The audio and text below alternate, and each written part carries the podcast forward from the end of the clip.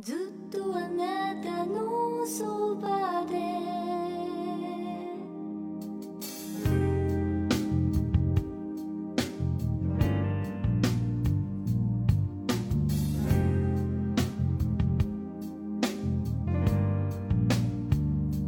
大家好，这里是展开讲讲，我是冻姐，我是康迪，我是王老师。 这是我们的广播电视报，隔了有一个半月没有录制，然后现在这一期，本来这一期开始我取的名字叫什么来着？温，天寒取暖，没有天寒取暖是你改的，哦我一开始起的是寒冷广播电视报还是什么的，的你起的是天寒取暖。今天北京大降温，特别冷，然后在这里录一期天寒取暖广播电视报，不知道这一期的内容能不能给大家取到了 暖。结果听完心凉了一半。对对对，有一些很严肃的一些作品。嗯，这一期我们依然是分为展开头条，然后展开内容、展开生活和我们最后的呃我的我的解放时刻，嗯，然后以及同样是惯例提醒的这一期讨论到的影视作品都会涉及一定程度的剧透，如果你还没有看，嗯，不想被剧透的话，可以跳过再听。嗯嗯。好呀，那我们先从展开头条聊起。这一次的头条，因为我们隔了一个月多嘛，然后其实是前段时间我突然就是在列这个的时候，我就想起来前段时间特别火的，大家网上玩梗的一个事情，就是玩到我觉得有一种很复古的感觉。你们有没有这种感觉？就是《花束般的恋爱》要翻拍的这个消息出来之后，大家每个人都开始写各地的版本，这个给我感觉特别像大学时候大家会玩那种文青的梗，就是以一些符号的方式去列举说，哎，这个我之前没有想过这个电影会变成这样的一个。一个一个版本，就是大家开始畅想国内版本的时候，它都变成了一堆一堆，就是那些文青符号的堆砌，而且还有很多本地生活的一些堆砌，什么上海版啊、北京版啊，然后更细分的，就是 不以那个城市来划分了，铁岭版，对对对对对，就充满大家自己地域的一些内部的梗，我觉得这个还是挺有意思的。然后同时和这个话题想放在一起聊的，其实是一个台剧叫呃《此时此刻》，因为它是一个呃就是奈飞出的一个单集，作为一个故事，呃单集是一个爱情独立的爱情故事的一个单元剧。对，虽然它整体会有一些串联，但它基本上每一个故事里面的男女主角和他们爱情的那个呃故事是不太一样的嘛。所以我觉得这两个其实是放在一起可以聊的，因为《话说般的恋爱》我们以前在节目里面好像也说过，对，就是那是我们最近看到唯一可以称得上是异性恋爱情的一个爱情片，对吧？我甚至觉得它播放的时候都没有这么高的关注度呀。对，他后来重新在国内就重新上映了一遍。对嗯，是。然后我觉得这两个是可以一起讨论一下，因为他们都是这种都市爱情文本。对，我觉得大家终于明白了一个道理，就是明确了的爱情没什么意思，就一旦承认相爱就没有一点兴趣。嗯，就你看他写的，就是那，我总结大家那种文本有点像一种走马奔走马灯似的那种花束般的恋爱，它就是很快，然后没有人把它当成一件很认真的事儿，都都把承认恋爱这件事儿当成一个，嗯，极度可能符号化、极度的功能化，我们极度的知道结果的这么一个事儿。嗯还充满了各种鄙视链。对，就没有人很认真的对待这件事儿了。我觉得二零二三年这个特点还挺明显的。对。我觉得就是这个玩梗，第一层其实就是大家对中国翻拍项目的一个逆反，就是彻底不相信这件事情了。然后第二点就是它其实一直在解构城市人的这种消费和文化符号嘛，以及建立在这个基础上的恋爱。就是因为我觉得当代的很多爱情就是建立在消费和文化符号上的，包括书影音、游戏、综艺，就是在这个符号上我们建立了一一场恋爱。但是我其实想就是反一个角度去说，我会觉得《花束般的恋爱》它所讲的这个故事，因为大家是一个解构的态度嘛，觉得这种爱情是符号堆砌的恋爱，所以它不是那么可信的。但其实我觉得《花束般的恋爱》其实比大多数中国影视剧里爱的发生要复杂很多很多了，因为我。我就在想说，今年我看的很多国产剧，它除了那个就是离婚式的那种恐吓式的、那种让女性的那种人财两空，把她的恐惧放大的那种叙事，剩下的很多都是就是爱的发生特别的容易。我记得我跟栋姐在微信上也聊过，就是一般就刻画这个女生的几个缺害和孤独的场景，然后他在一个非常小的情境里就可以爱上一个人，然后爱上这个人之后，他那个爱情就是确凿无疑的爱，而且可以为这个人抛家舍命的那种程度。就是我一直觉得这个叙事非常的不可信。我觉得国产剧的这个大部分的爱情还停留在一个你对我好，我就会爱上你。他其实没有，他其实连这种生活方式和价值观的认同都还没有做到。但其实《花束般的恋爱》已经做到了生活方式和价值观的认同了。嗯所以我真的觉得网友的戏谑归戏谑，但真要按照那些戏谑的，比如说北京版的画出版恋爱》，上海版《画出版恋爱》真的拍出来了，它其实比我们现在市面上的爱情影视剧都要好，嗯都更具有现实的力度和对现实的一个批判力度。只是大家现在看这种文字版觉得很荒诞，但是真正拍出来的以爱为营，难道不荒诞吗？一个热点好这样，我们都没有怎么看，但就却 Q 到了他。对，这是我看这个事儿的一个角度吧。嗯，因为我觉得确实他还是比较认真的探讨一下爱在生命里的意义。嗯，因为我觉得以前的以前拍爱情不是还拍爱情本身，而是拍那爱情的错过。嗯，你们觉得错过很好拍吗？嗯，对，就是缺席的这种痛苦，其实比我们认真去讨论一下爱到底在生活中有什么意义，爱在生活中这个存在对我们来说到底意味着什么？你们觉得很简单很多。我觉得编剧到现在要到了一个要攻克最难的话题的这么一个时候了。嗯，对，对哇，王老师的声音有那个立体混响。因为他快要 快要生病了。北京现在在那个 生病的高发期，哎，头条应该是这个，北京陷入那个生病高发期乳。鼻肆虐，鼻子肆虐，我天！而而且这个事儿里面其实还有一部分嘲讽，其实在还在嘲讽文艺青年嘛。对，是的，所以我都会觉得，我觉得文青呀，最多就是迂腐可笑，但是不会腐朽可恶，你知道吗？我们现在最大的问题是腐电视剧的腐朽可恶，而不是迂腐可笑。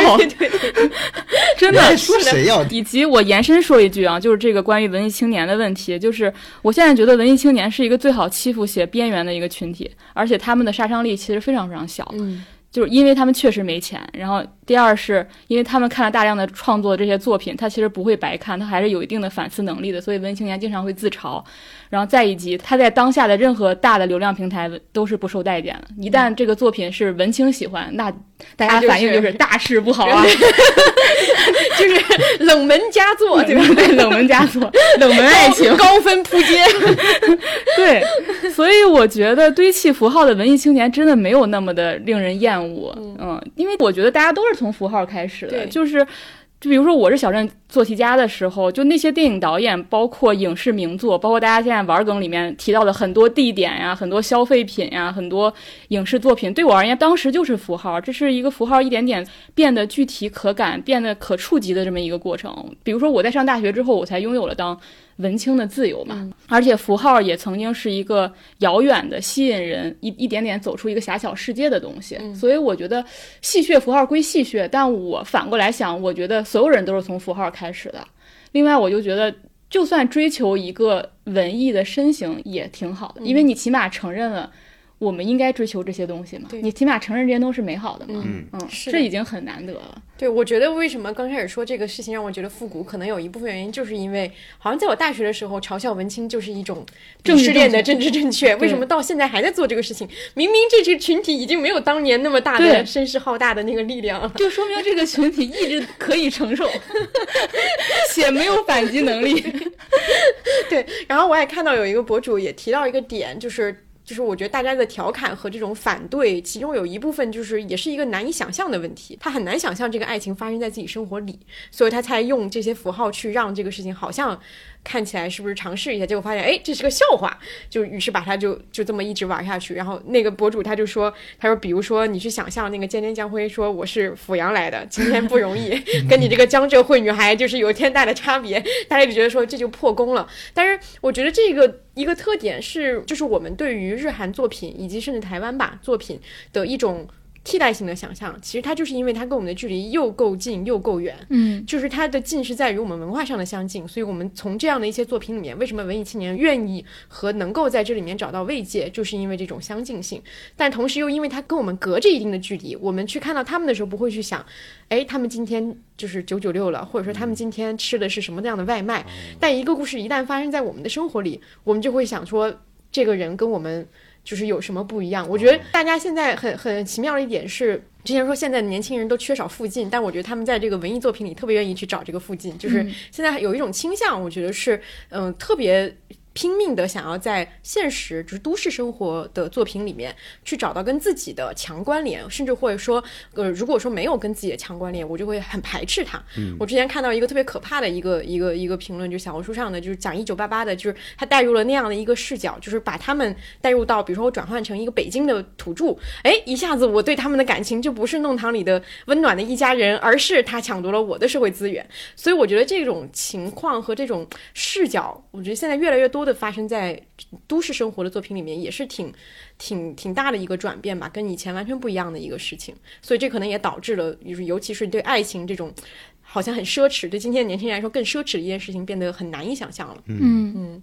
刚才杜姐说这个，我也有很强烈的感受，因为刚才我们说就是大家在戏谑文艺青年嘛，但这个里面同时还包含是大家在戏谑爱情嘛。嗯，因为在一个非常沉重的社会现实面前，情感就会首先成为那个被戏谑的一个对象。对，或者最终成为一个被戏谑的对象。我当时看到有一个博主发了有一条，我觉得很有意思，他是说花束般的恋爱其实是它是建立在一个相对舒适的公共系统，就是那个公共系统对每个普通人都是很友好的，所以观众才会相信这两个演员在精神上的纯净健康，就他可以去追求这些文艺的东西，然后才会相信他们的表情和肢体等视觉呈现出来的满足感。放在中国和放在它的原语境当中，最大的不同就是人与环境与空间摩擦的体感是完全不同的。就是说，我们那个摩擦的体感太强烈了。你没有办法忽视它。对，就是我觉得曾经我们也有一个时代，是我们非常相信书、影音、剧综，就这些文艺作品是能够带给人充足的精神满足的。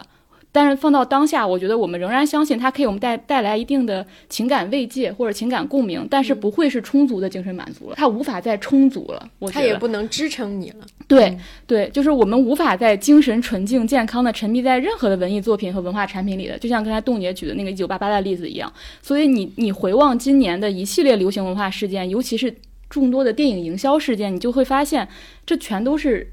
归结于此，就是现实有巨大巨大的引力，把我们每个人都从你当时沉迷在那个作品当中给拔出来了。对，嗯，所以我觉得你再想想，你再想想《花束般的恋爱》那个原作，它里面也有现实引力，并且它当时在中国走红，正是因为它的现实引力。但它的现实引力放在当下是多么的微弱，而且他们还有一个空间，就让这个爱情好好的生发，好好的去。沉迷在那个文艺的爱好当中，并且陪伴他们走了很多年，然后他们才遇到了现实中的问题。但是我们就是一上来就马上马上就是现实的。问题。对对对，嗯，对，是的。就我觉得刚刚小康在说的时候，我就想说，哎，曾经一度可能文艺作品对于我们的。影响和作用，其实就是它帮助你脱离现实已经，就是你可以去到一个你现实里面完全不会经历的一个故事、一个空间、一个世界观里面去，对吧？它是帮你逃离现实的。但可能就是因为现在的现实，让你不管怎么样，你都感觉自己带了一个立体环绕声的一个系统，跟随你进入任何一个世界，所以你没有办法再完全抛弃那些东西去进入一个故事。对，我觉得我们现在是既不相信爱情，也不相信爱情故事的年代，就是两者都不相信。对。你但凡相信一样，这个事儿都能继续 写，继续创作。对对对对。另外想提到的那个此时此刻，就是那个台剧，我觉得也是同样的一种感受，但它可能会更偏向于爱情故事模模型这个点，因为我觉得他的那个意图其实制作就是想做那个当时那个摩登爱情的那种形式，就单集的爱情故事，然后可能它的水准会有呃会有区别，但是它。每一集的明星都给你不同找来不同的人嘛，包括台湾之前有一个剧集叫《滚石爱情故事》，其实也是这样的一个操作模式。这个模式是没有完完全没有任何问题的。然后我对他的预期也是知道说他的每一集的那个水平会有一些差距的，这个也是很正常的。但整体看下来，我觉得还是失望的形式会比较多。可能一个原因就是它里面所有的爱情故事那个基底都非常的陈旧，就是在里面你其实会期待说他会讲一些现在的属于当下的。的一些新的一些爱情模型，但是它里面讲的基本都是很陈旧的一一些模型。比如说，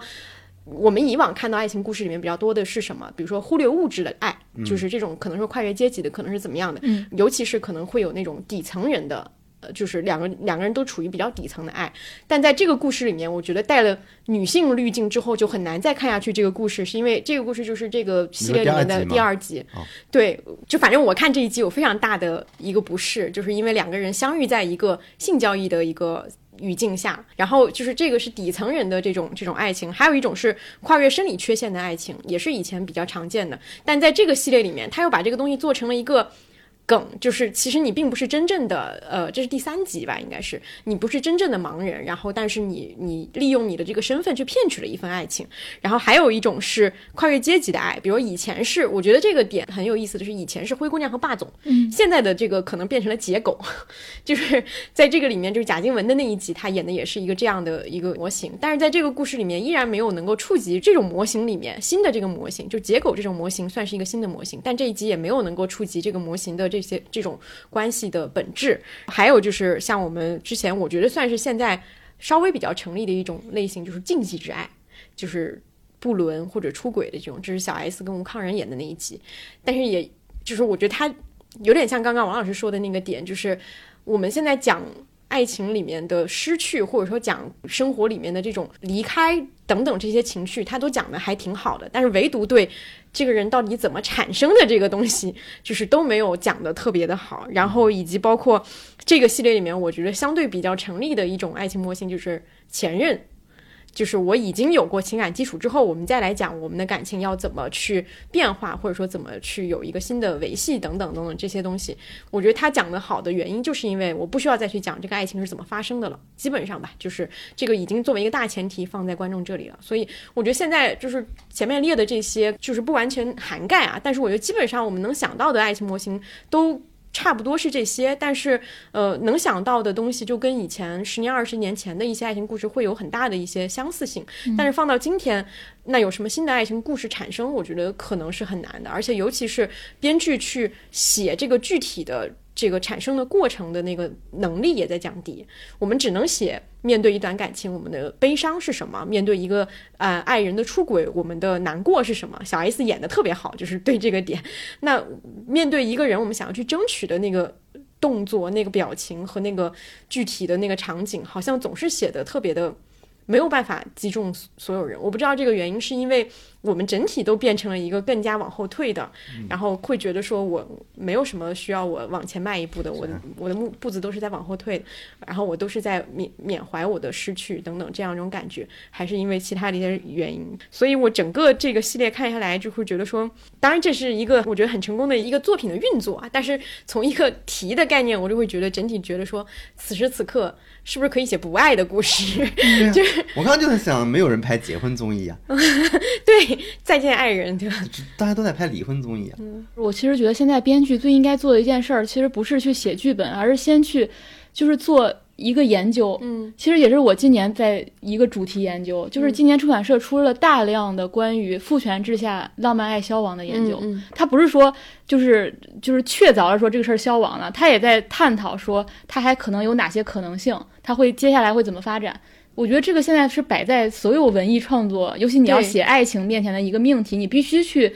看看会怎样啊。就是今天出版社出了好多本，比如说《冷亲密》《爱的终结》。重塑爱情，我觉得这个可能是现在很多编剧需要去处理的问题。对，而且可能也有一种可能性是，我们到底怎么去定义所谓现在的这个爱情？我觉得它未必发生在两个。具体的人之间啊，当然这个系列里面还有还有同性爱情啊，就是也有这种戏，呃，然后我觉得它未必发生在两个同时段的人之间，也未必发生在就就是比如说像前任那一篇章里面，我觉得它里面那个爱情其实也不是写现在时我们正在热恋的那个东西，很多时候我觉得爱情可能会抽象为一个人的需求或者说人的想象，嗯，就是我觉得这种你用这样的角度去破这个题，可能也会比你要实实在在的去写现在进行时这两个人看对眼的那个过程可能要有意思，可能要更新一点。更符合当下的大家的这种需求，它变成了一个更抽象的东西。嗯，它不再跟婚姻和就是白头偕老去捆绑了。嗯，对。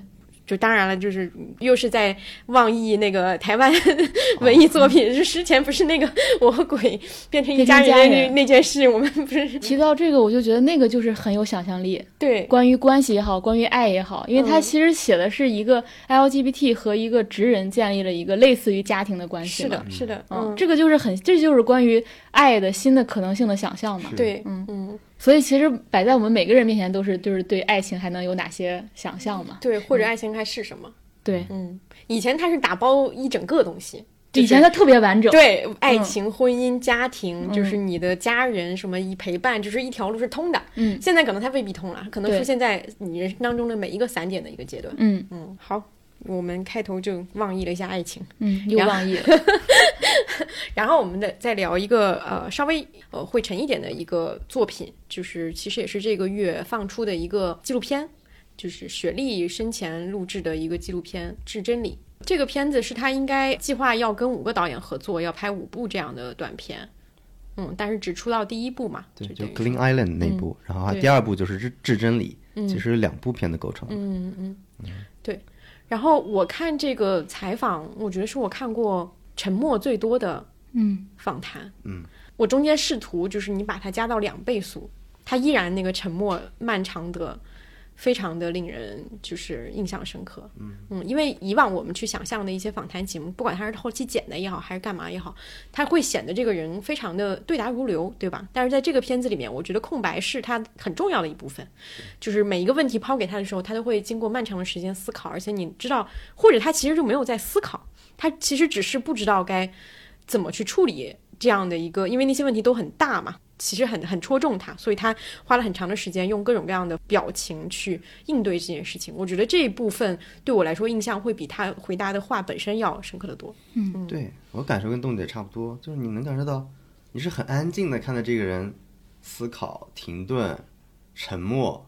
有的时候你看他撩下头发，他有的时候，比如他哭的时候，他会往头往上仰，他防止那个眼泪掉下来。嗯，有的时候他又头又低下来，嗯，防止大家看见他，就能感觉到这个人特别的孤单。所以你发现，真的就像他所说的，没有人站在他这一边儿，就是你能感觉到一个人真正的孤立无援是什么，就是这种状态。甚至比如说，其实你看摄影机后面那个记者，或者说编导吧，他提问其实是比较温暖的一个提问的，就你能感受到他在传递这种温暖，这种温暖。但是这种温暖，其实我感觉在雪莉这个时候他已经有点迟了，嗯，它是一个非常迟的一一个救助吧，或者一种一种温暖，并且你会觉得这种东西特别特别的少。就是你会觉得这个世界应该更多的给予这些东西，但是好像已经非常非常晚了。嗯对，这是我我感受到一种东西，这个东西在很多的采访里面你其实是见不到的，反而是在我们就能理解这个纪录片为什么以它为主体。当然也说了一些内容，但确实为什么给大家感觉是这个形式而不是内容本身，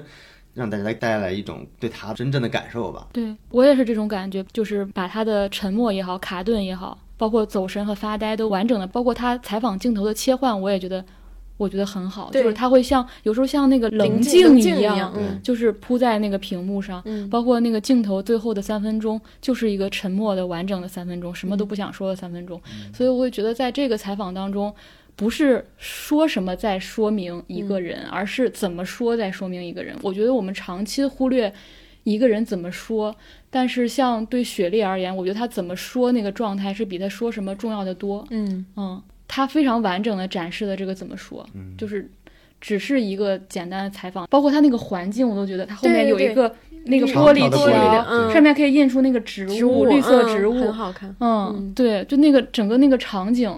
我都觉得非常的。我现在我现在刚才描述的时候，我脑子里有对，点也有浑身起鸡皮疙瘩那种感觉，嗯，对。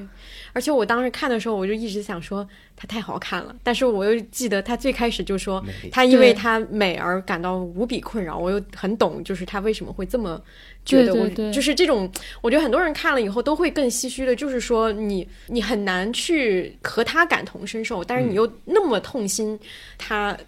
这样的一个、一个因为你提前知道它结果，你会发现一个可能就像他所说的，一个吃下红药丸的人，一个追求真相者的命运是什么？嗯其实节目也演示了，就像他名字一样，他名字一方面是真相，一方面其实就像雪地里的梨花，那雪地里的梨花其实是美丽和脆弱的。嗯就这一点，你其实在他的表达中，你也能感觉出来。嗯对，而且刚才东也描述那种感觉，我其实全程都有一种非常残忍的感觉。对就这个残忍，不是说对谁的残忍啊，也不是说大家观看这个片子很残忍，他那个残忍是一种非常普遍意义上的残忍，嗯。就是一种生而为人，你知道这个结局，你就会生出来这种残忍，因为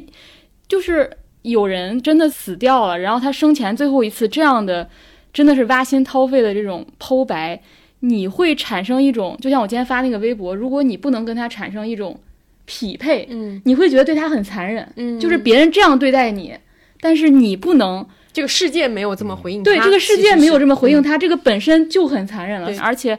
我我觉得表现出一种很理解和很共情，还有很多人会用一些我们非常熟悉的心理学的理论去一一的对位它。我也觉得很残忍，因为他是一个不能再回应你这些分析是，他是一个现在此刻没有叙述权的人，他没办法再站出来说不，你分析的不对，我不是这么想的。这就是我看这个片子就是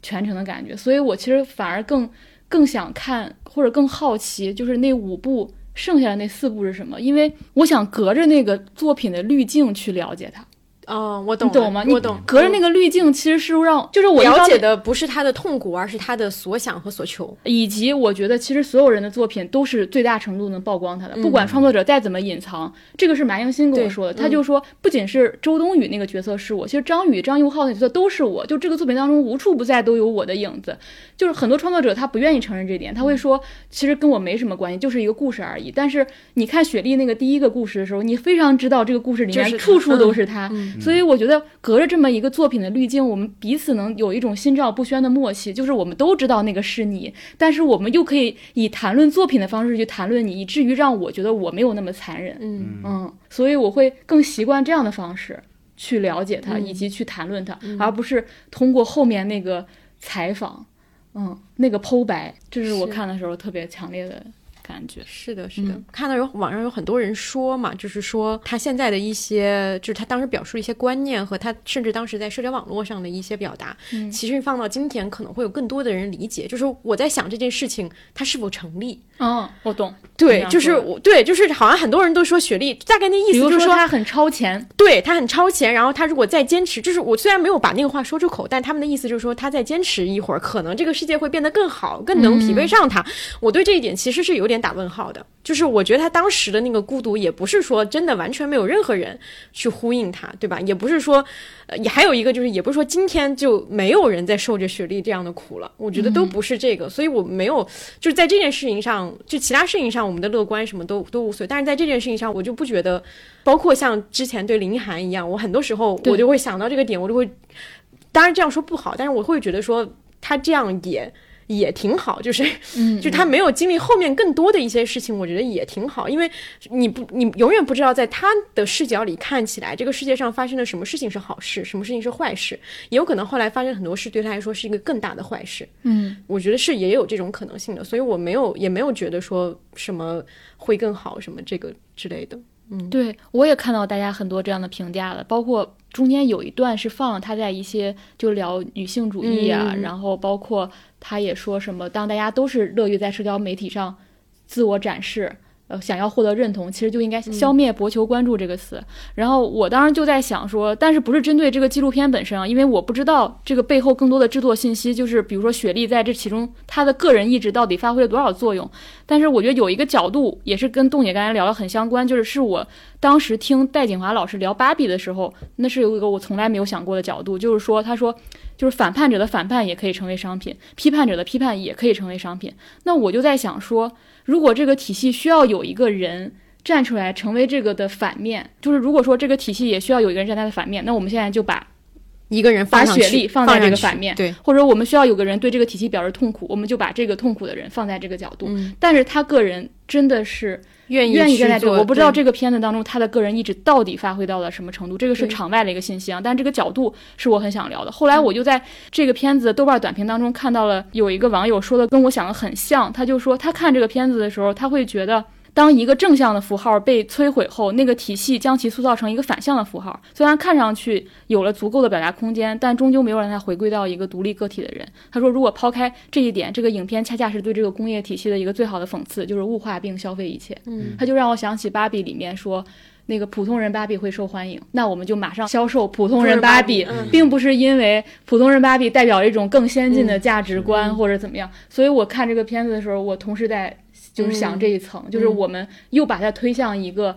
比如说一个先代表进的、性的先锋的女性主义对。的角色。对，但其实这同样是在消费它。对是我当时就在想，他自己知不知道这件事儿？对，他从一件商品变成了另一件商品，嗯就是因为在比如说在他们的那种高压逼仄的环境下，你其实是，呃，他一直在说嘛，就是他本人也说过，他曾经把自己当过产品来看待，因为他会担心自己失去产品的价值。那当他开始反叛了之后，他发现，呃，自己确实脱离了原有的那个产品，但同时它被推上了一个新的产品。嗯我觉得就没有比这样更让人绝望的一件事了吧？嗯嗯就是你往前走也不行，你往后走也不行，你永远摆脱不了我成为一个商品的这么一个角色。对并且所有人是以帮助你的形式在告诉你你做的是对的，但是他仍然让你感觉到你成为了一种商品。嗯，这就是我觉得为什么他是真正的孤立无援。这就为什么我觉得大家说你再挺一会儿，你再坚持一会儿，就过两年这个环境就会变了。我觉得环境不会变，对就你一直会把它放到那个位置，它它那种感受是没有区别的。嗯，对。这个是我觉得当时我们我看芭比的时候没有想到这一点，嗯就是你很容易被一些热血的东西，然后你就会喊口号啊或什么的，但是里面还有很残酷的逻辑在里对，面。尤其是在一个人，我觉得他本身的就是一部分已经被摧毁的情况下，你再让他去负担这样的一些东西，这既不是他所想要的，嗯。也可能会进一步的压垮他。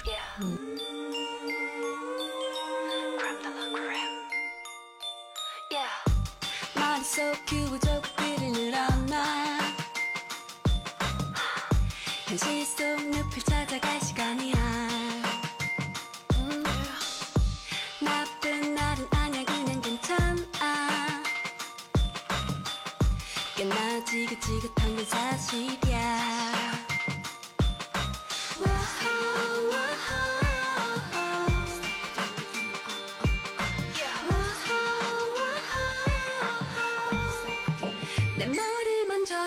好，我们聊了两个风格截然不同的头条，我们再转换一下风格，聊一下这个热点。其实它是一个作品，嗯对，是《河边的错误》，但是我们不太想聊这个电电影本本身，嗯因为这个电影本身，我觉得大家 大家可以搜有好多好多播客，也聊得非常好的。对因为它是会聚焦在这个文本层面嘛。嗯但我觉得我们可能会想聊的是现象。我觉得今年电影这个现象非常突出，但你发现今年的关于电影的要讨论的问题不不是文本，嗯而是电影现象产生的嗯。电影现象。所以我觉得《河边的错误》也是一个挺重要的嗯电影现象，所以挺想讨论一下，比如说为什么这个片子能卖到三个亿，嗯。然后为什么余华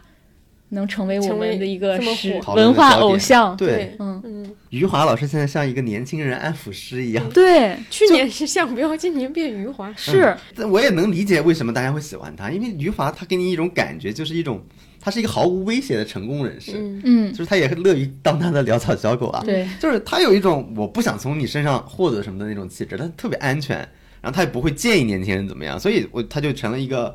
呃能够理解、同情，并且对年轻人高度有认知的这么一个代表。包括现在，我现在看到很多那种 P 图里边，已经把不是余华说的话 P 到他 已经完全分不清是谁是谁说的了。嗯对，有非非常多的东西，包括余华之前不也提反内卷、反卷，对，提什么情绪的死胡同，好像他对当他年轻人的状态非常的知道，然后他也能提供一个所谓的解决方案在里边。对我觉得，这是大家可能很喜欢他的一个原因之一。对，就是我在想说，就是作为一个九零后啊，就我们这代人，其实跟学者。就跟这种文化界偶像的人物，其实有几波潮流。就是第一波，可能我们小时候看百家讲坛嘛，其实那个时候就是知识的平权化或者是趣味化嘛。就是比如你也能听到北大的课程，其实这个脉络延续到了如今的 B 站，就是我们在 B 站上可以触及那些我们原来可能触及不到的这些学者什么的。然后再之后，我觉得是有一批网红学者，就比如说项彪啊、刘琴啊，甚至包括山野千鹤子，他们的特点是什么呢？他们其实不再是传授知识了，他们很多时候是在答疑解惑答疑解惑，就是对现实提供足够足够的阐释力嘛，就是帮助我们去理解我们身处的一个社会为何如此，现实为何这样。我觉得到了余华又有一个变化，就是我们在余华这里，你发现你不是要答案啊，你是要承认，就是需要有一个余华这样一个级别的人物承认你的起床气，承认你不想上班，因为他反复在提他当年进嗯文化馆就这个是不想上班。这个嗯。跟那个契诃夫不是有几句话被大家拎出来，他日记里面写天气很好，而我什么一个一个钱也没有，对对对对，很多帆布包上会印，对对对对嗯是这样。所以他经历了一个从提供最原始的知识，到提供现实的解释，再到提供情绪价值。就是承认，我承认年轻人就是不容易，承认承认年轻人就是不想上班是合理的，这个委屈感也好，这个这个想躺平的这种情绪也好，都是正当的，这不需要有这么一个人干的活吗 因为他经常说，他老说他那个时代努力就会有收获，然后你累了就可以休息，对吧？然后你继续奋斗，你就会有新的希望。然后余华同时会告诉你，哎，如果现在还有人告诉你你要努力工作，要有上进心，就会有好的回报。他会跟你说那是鸡汤，不是事实。对哇，那你一听，而且大家觉得，那为什么是余华呢？那为什么不是另外一个，比如说一个心理咨询师告诉你，他就能成为一个潦草小狗呢？我觉得就是因为余华写过《活着》。对嗯，首先他我我首先理解，我觉得就刚才说的，他首先是一个成功的作家，而且异常成功，嗯这个被所有人都认可，你没有任何的，就你不会突然挑战他说他他说他是怎么怎么，他其实假装的，对对？他是一个冒这充的，不就是爽文里最爱的那种人物吗？就是深藏不露的那种大师，对吧？而且就是你看没看过《活着》都不重要，你只要知道“活着”这两个字，它就击中你的命门。对所以我有时候觉得它很像一个，因为那《活着》那个书，它写写了我们中国人一生的命运嘛，所以它很像那个。有时候我觉得他很像那个七只桶，就是就是就是降临里面或者你你一生故事里面那个七只桶，就是他都知道这些了，他就知道现在还要活活一遍，对，所以他对他能对你进行望闻问切，就是你要换个别人，你觉得他不熟悉中国的语境，余华但是余华知道了，他都写过呀，他这都来过好多遍了，里面那么多人物的命运他都知晓，所以这个人在说什么话，你觉得才是可信的，所以不是什么人都能当嘴替的，嗯真的不是，嗯，对。因为我看那个就是之前看那个。呃，多谢不悦就是一本那个小册子，就是一个一个外国人，就是在那儿调侃一些文坛事件。他调侃就是说，一个作家最好的结果就是成为文化谈资。就是我觉得文化呃余华就完完全就是现在已经做到了这一点。包括我想到前几年，好像还有就是出版社什么的，还想把莫言也包装成这种哦，现在有点像 你今天莫言说啥？就是大家就是有一个讨论会，说大家是躺平还是摆烂？莫言说都不要，不要被风吹倒。这是莫言但是现在莫言是作为余华的 NPC 啊，对现在作为他的配角。余华比较主动，莫言比较被动。莫言现在签名都签余华，他现在是余华宇宙里面一个非常重要的角色，就像奥勒米拉是林娜贝尔重要的角色。你这样会被会不会被骂呀？那会被谁骂？被奥勒米亚的粉丝骂，被林莫言老娜贝尔的粉粉丝骂。对，大家现在觉得就是就是一个，虽然你拿诺贝尔奖，但你在我们这个世界里你是配角，配角 你你是余华老师的配角。就是包括我们最后讲那个解放时刻的时候，今天我还在想说，其实我觉得我真正这个月的解放时刻是上海万圣节嘛。然后上海万圣节发生了一件很有趣的事儿，我觉得可以作为余华走红的一个隐喻，就是有一个司机大伯，他遇到万圣节队伍之后，因为堵车嘛，然后他就被游客们误误认为在 cos 余华，啊，因为他长得有点像余华，他以为他在 cos 余华。然后这个大爷呢，就等了一会儿，他就立马进入到这个角色了。哦，所以我觉得他很像余华走红的一个隐喻，就是说，其实余华没怎么变。cos 余华是吧？对，是年轻人选择的余华，嗯嗯，就是他其实也没有怎么。你说他怎么变化嘛？他其实讲他那个高考考不上，然后去文化馆工工作那个他人，可能也他十几十几年前他都讲过了，对，但他恰好就是遇到了这我们这个时代的年轻人，嗯，所以他就很像他是个无辜的大街上走的人，然后余华本卷入了人也是个 NPC。呼应了余华老师自己的话：命运的看法比我们更准确。对。对，我们把它就让他 cos 余华了，反正对，这个这余华 cos 余华这个还，挺像那个你说确实是万圣节的那个，很像那个隐喻。对大街上随便拉一个司机，哎，就你了。对，你说这个时候，因为我跟小康之前讨论这个时候，我还想起，我说想起另外一个人伍佰，就是伍佰不是也是被年轻人重新喜欢，他还自己就在演唱会上问说：“你们这是为什么？岁，你们在痛苦些什么？”对 然后他现在也就是。比如说，大家看他演唱会票价炒得很高，然后现场他就说主歌是你们的，副歌也是你们的，就全都你们唱就完了，反正我自己也就台台上舞舞就得了。我觉得是一样的一个状态，就是嗯年轻人选择了他们，就是年轻人从他们的作品里面或者从他们的表达里面找到了非常能够让自己共鸣的那个影子。对然后，但是同时，我觉得其实还是有一个前提，也不是什么人都能被选上去的，就是他们自己之前的表达。至少是不过时的，和嗯他也依然是痛的，所以才能被现在的年轻人引为知己嘛。就是是的你在二十年前的精神状态已经是跟我今天就很像了，我嗯觉得是还是有这个前提的。好，嗯，我觉得余华 cos 余华还挺逗的，我觉得他有点 cos 上瘾了，他现在。对，我觉得他好，他生活就是很无聊的一种感觉。我天天就乐呵乐呵，到处串场子，就是这种感觉。对，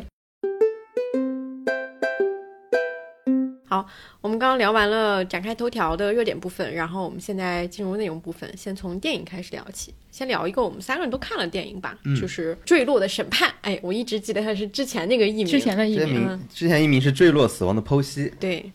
然后这是一个戛纳的金棕榈，金棕榈。嗯，然后之前在网上大家一度讨论都非常多，后来说要引进内地的艺术影院，这是一个我觉得很典型的，就是看了以后觉得哎好像又看过，好像又没看过的电影。这个就我觉得就在发生在我们每天的日常生活它就是一种公共目光落到私人生活中会发生。这不是《再见爱人》极端版？我就想把它推荐给所有在看《再见爱人》的粉丝。对，太像了，你甚至能在这个关系里面看到第三季里面的一种关系模型。你展开讲讲。就这部片子，我觉得其实是它能很好的呼应时代的一种呃真实的氛围，就是你发现当一种真正的公共的目光或者公共的眼光注视你的私生活的时候，这个事儿是一件，它其实展现了一种人在录入这种情况下的一种处境是怎么样的。比如说原来的名字不叫剖析吗？你就能发现越剖析真相离你越远。对，其实是这个原因，就是我自己看完我有三个感受。第一层次的感受吧，就是你能越剖析，你能发现法律的极限是在哪儿。就你会发现，传统法律的手段，录音、审讯，包括心理畸形的记录，这些外界的手段全部都使用之后，你还是无法还原一个家庭内部的真相。这个事儿是我觉得这个片子一个很明确的点。就是包括你要在法庭陈述的时候，那个律师就会跟他说，你要不断修正你的修辞，你要修正你的记忆。然后因为每个人都会从自己的经验去理解真相，最后你的胜负或者你的是否被。判罪不取决于真相，而取决于大家对真相的阐释。因为你发现每个人里面都在阐释，那个警察在阐释，公诉人在阐释，所有人都在阐释。他甚至拿了出一本小说，说你是在小说里面写了这么一段字，说明意识到你可能在日常生活中也是这样写的，并且证明你不是一个虚构小说的作家哦，你是个传传记作家。所以你在你的这个书里写都是真的，我就可以拿来当证据。就种种如此吧，就非常多的这种东西。另一个让我感觉很印象深刻的就是，你发现任何一个在这种公共目光下追求真。相的过程，它一定会伤害关系，瓦解信任。就是当一个个体被审视、被质疑的时候，你发现没有人能从这种自辩的循环里面脱身。就即使你脱身了，但你也，比如说你一开始也不想伤害其他人，但是生活里最糟糕、最不堪的那一面一定会被迫的浮现出来。这些东西会动摇人与人之间的信任。这个是我觉得。也是这部作品里面特别强调的一点，因为这部作品我觉得很重要的视角就是那个小男孩的视角。其实他代表的视角就是我到底应该信不信任我的母亲，或者我到底应该信任哪一方？这种情感上的怀疑，其实它也代表我们的观众，就怀疑和动摇是通过这个角色来呈现出来的。比如我印象很深，有个镜头就是半圆形的轨迹划过推进那个小孩男孩的头，因为他是看不见嘛，他不停的又左右转头听两方的辩词，但你能感觉到。他是心中是有着摇摆的，因为头也在摇摆，就是他不知道到底谁说的是真实的。这种我觉得最后的结尾很妙，因为大家发现真正的审判其实不来源于法庭和舆论，真正的审判或者最后决定这段关系是他儿子，他儿子选择相信他的母亲，然后其实这个他做出了一个选择，做出了这么这么一种判决，所以这个是我觉得。呃，这部片子两个比较核心的东西，另外一个我觉得他拍的很好，就是这部片子的导演他也没有仅仅关注这个所谓的悬疑，所谓的真相是什么，而是他关注经历这一切人物的本身。你能发现我们的生活还是要大于这场坠楼的事件，也要大于这场审判的。它呈现了我们当代人如果我们要在一片生活的废墟里面或者碎片里面，我们是怎么生存的。这个可能我觉得会未来成为一个当代人的基因刻在我们的骨子里，我们要就要学会这种生存状态。虽然可能每个人都会很不舒服，每个人都不断的被审视，这个是我觉得这部片子里边呈现比较好的一点。嗯，我看的时候就会觉得坠楼可以审判，但是关系，尤其是这么。亲近的关系是可以审判的吗？嗯，其实这也是我看《再见爱人》的时候非常强烈的感受。嗯，就是这一切是可以审判的吗？当一个极度私密的东西被拿来当呈堂证供，那我们所有人面对它的时候，不光是那个当事者，就是包括坐在屏幕前的你和坐在那个法庭当中的人，大家是面对这样的一个情况是怎样的感受？嗯，我所以我觉得《再见爱人》，我一直觉得它都是一个所有人在参与的东西，就是公众是那个。真人秀的一部分，嗯，就是我们的观看类的一环，对我们也是他们 play 的一环，因为我们的观看确实会影响到他们他们的关系，嗯，其实，在虽然那个拍的时候我们不在现场，但他们是知道有一天这个东西要面对公众的，对，他一定会影响到他们的种种的抉择，嗯。啊，当然我们的乳腺也是乳腺，然后我会觉得，为什么刚才东姐说有种似曾相识，就是因为。我们原来看夫妻关系，大多数就是很单纯的从一个家庭维度去看。革命之路，对。后来多了一层，可能是从性别的关系。对。现在我觉得是在一层一层往上叠加，就是现在可能有性别的关系，然后有权力的关系。这个电影其实就在告诉你，这个叠加能叠加到多么复杂，因为它里面还掺杂了创作的关系。对。创作的关系是会无比的放大权力的问题的，因为创作里面有有一个谁具有这个材料的。获得权、阐释权、最终拥有权、最终解释权的问题，它是个非常放大你，呃，本来夫妻关系就是权力问题非常突出，但创作会格外放大这一部分。然后同时，这个创作又导致了他们唯一的儿子双目失明，这个同时造成了双方的愧疚和相互指责。这个就在就叠叠满了这 buff，这 buff 叠满了，同时它还涉及到一个人写出来，一个人没写出来，这里面就有社会成功和个人实现带来的这种心理失衡的问题。对。所以它里面叠加了太太多。复杂的因素了，以至于这个可能，我觉得这个片子的对我的意义就是它让我看到一个在当下的语境当中最为复杂的这种关系。会是一个什么样，嗯。同时它要放在一个嗯公共语境当中，嗯那这个东西又复杂上再加上复杂了。（括号再见爱人）导演组最喜欢的素材 就是那种再见爱人再做个一百季，雪云，就也也能做到这个份儿上了。然后最激烈的是，他用他的生命来为这段关系作为做了一个最后的对。对虽然其实生命的结束是意味着结束，但其实那个才是真正的开始。对，我也没有理清楚这个片子里面的性别这一方面的东西。就好多人说它是个性转，我觉得不是。没有性转，他这个没有性转，没有性转，发生在反过来的时候，这个事儿就不会发生。嗯。那男性不会因为女性她老往她装东西，他就变成一个痛苦理解，对对对对。他会很自然的承受啊那我的生活超很好呀，嗯所以我觉得这个东西是性转。就是性转这个东西，我就完全不成立。嗯就是我觉得是在任何语境下不成立是。它唯一的成立点就是它让你去看那个女性被忽略的处境。就比如说装东西这个事情，对你只有这样，你才能理解到那个原来那个装东西是如此人是多么理所当然。对对对对对，嗯嗯，但我觉得它很妙的地方，它是写了一个真实的女性，嗯，它不是写一个。就把这个女的所有东西摘清楚之后，我再探讨这个就很单薄。嗯对，他都没摘出去。嗯比如出轨，我不摘，对，对这他全都没摘。嗯，嗯，包括还有剽窃，他可能他是不是最后又说不是剽窃，但但他都没因为这个。都是模模糊地带。比如说，你说二十张的那个东西到底是剽窃还是不是剽窃？包括那到底是大纲还是？因为他意思就是他用二十多张内容重新写了本书嘛，对对吧？他是这个东西。这个真的就是他们在讨论那一段的时候，就是我不知道非这个从业者能不能彻底理解其中的那个他的那种百口莫辩和外界认为的你就是在干这件事情。是，就是所有创作者，如果我们比如说就举个例子，就是一个一个作品创作的第一稿编剧和第二个编剧，两方都会坚定无疑的认为是自己创作的这个作品，就是那么的理，就是这样的一个视角的去理解这件事情。我觉得这个比喻放在夫妻关系里面，两方都觉得这活儿就是我干的，嗯，其实是同等的。这边骗的最最恶毒的地方就是他没有留下一点点完美的地方，就就所有的边界或者所有的这些矛盾都是非常的不完美，嗯，就就你一个答案都找不到。你没有办法脱身，对。对你必须去应付他，嗯。你必须去解释他，你必须去不断的去自辩他，这是他非常阴险的地方。这部片子，因为我之前就是跟小康说似曾相识的另外一个点，就是其实这几年有大量。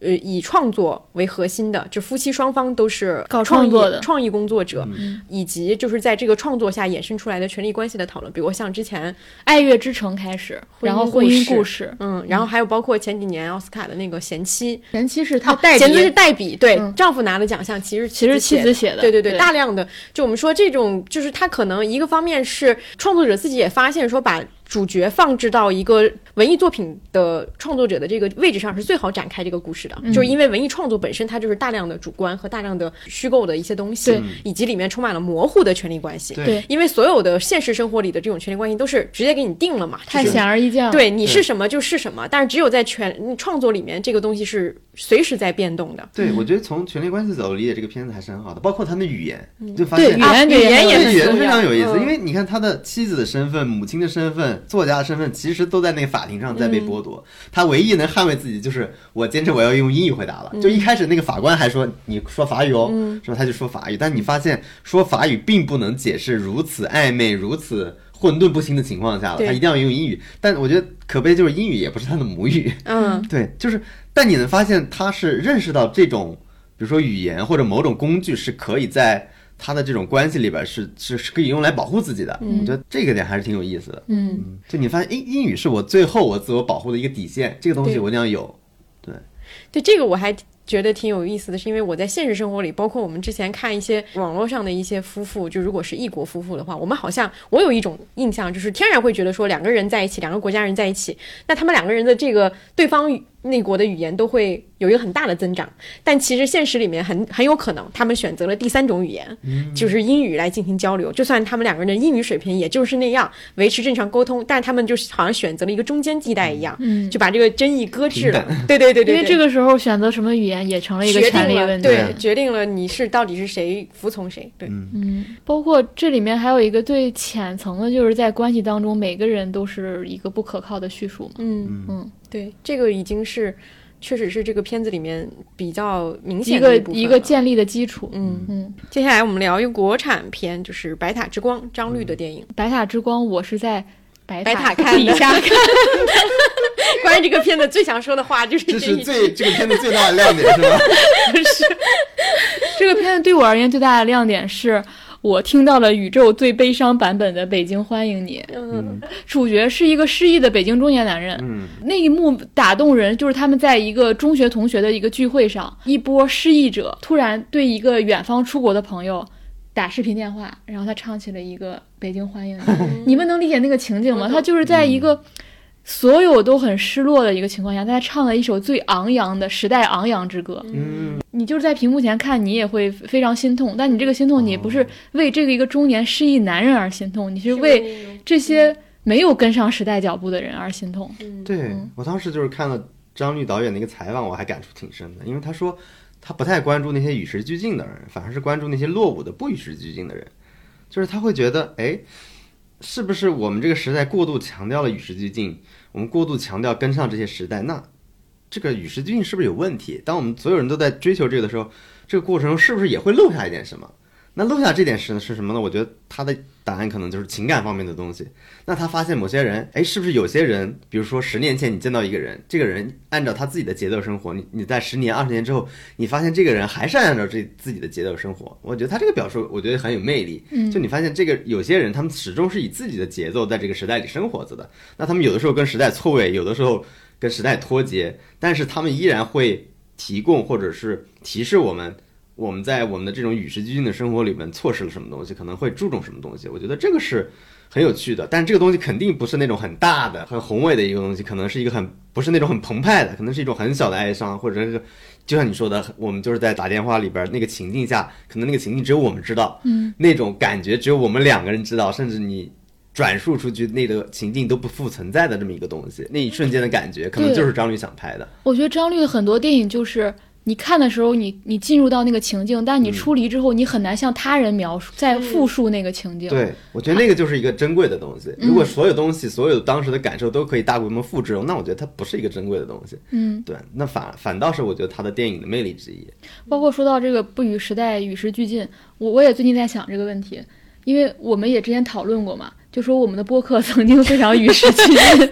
但慢慢的好像我们也变得不能与时俱进不是。我们也随着我们的成长，我们好像也不那么就是跟时代情绪同频了嘛。嗯就是我现在突然觉得，如果时时刻刻都跟时代同频，这个人很可很变怕，态，好吧？真的很可怕。就是对你二十岁的时候跟时代同频，你三十岁也跟时代同频，怎么那你可能是一个什么呢？样的人？最后想开这一点，就是我会觉得，你如果做一个诚实的人，那你就不可能时时刻刻与时代同频。嗯，嗯，你一定有一个时刻跟他错位了，你也有可能再过段时间你又接上了，也有可能，对可能继续余华错下去。五百对。你有可能继续错下去，都有可能。但是最重要的是你诚实，而不是你一直想着去跟他同频。对，当你一直想跟他同频的时候，你就完蛋了，嗯，你变成一个非常可悲的人了。好的，又自洽了。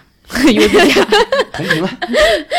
然后辛柏青演的非常非常好，就是因为他之前也演过张律的电影嘛但这一部他真的是用一句俗语来说，就是没有技巧，全是感情。嗯，嗯，全是情绪，演得非常非常好。然后，但是其实黄瑶那个角色其实更难，那个角色应该更抽象一点，因为那个角色就有点像一个精灵一样的一个。张律的电影里的，的女孩都是这样的。嗯，很难演，很难演，嗯。但辛柏青那个演的非常之准确，能拿影帝。我感觉张律的电影，所有电影都是中年男人和一个精灵女孩的故事。嗯，对，这也是他被大家诟病的一个。对对他一直在拍相同的故事对。对对就是大家一直在诟病他落后的、陈旧的这个男性视角。对，接下来要聊那个《涉过愤怒的海》。对，因为我们在录制的时候他还没有公映，但是已经有两位主播都看过了，我还没有看，我准备周末去看。我自己判断这部电影还是需要一个比较完整的一个观影体验。是的，所以接下来我会稍微离开一会儿。对。然后我也建议大家，如果你还没有看，你先跳过这一段。儿，对，嗯，划拉一下因，为我们想聊的是这部电影的主题，嗯。但这个主题就是这部电影最大的剧透。对。嗯。嗯，因为我们其他聊其他作品，其实剧透可能并不是一个非常核心的问题，但是因为我们觉得这部电影可能是一个情绪比较充沛的电影，所以为了获得更完整的体验，呃，建议大家可以先跳过。嗯，你先去我房间。这个这个这种情况是以前从来没有出现过的。我是昨天晚上看了这部电影，嗯然后我看了大哭，而且我是在一个只有五个人的场，所以我的大哭是多么的对，非常明显。我我还是非常非常珍贵这部电影，而且我也会觉得是我这几年我最喜欢的个人啊，最喜欢、最能产生共鸣的一个中国电影吧。嗯因为我觉得它放在一个中国家庭的语境下，对我而言这是一个石破天惊的影片，因为我们从来拍的都是家庭的爱。我们最多拍一拍家庭的虚伪，然后这个虚伪到最后一定是和解，就是我们在大量的影视剧当中都都见到过。对。但《怒海》拍的是父母和子女之间的恨，对，而且这是我觉得在大荧幕上我看到真正意义上反父权的电影。对，而且我觉得还有一点很珍贵，就是我们今年看了大量的海外复仇，要么是在海外，要么是在可能是在体制内的一种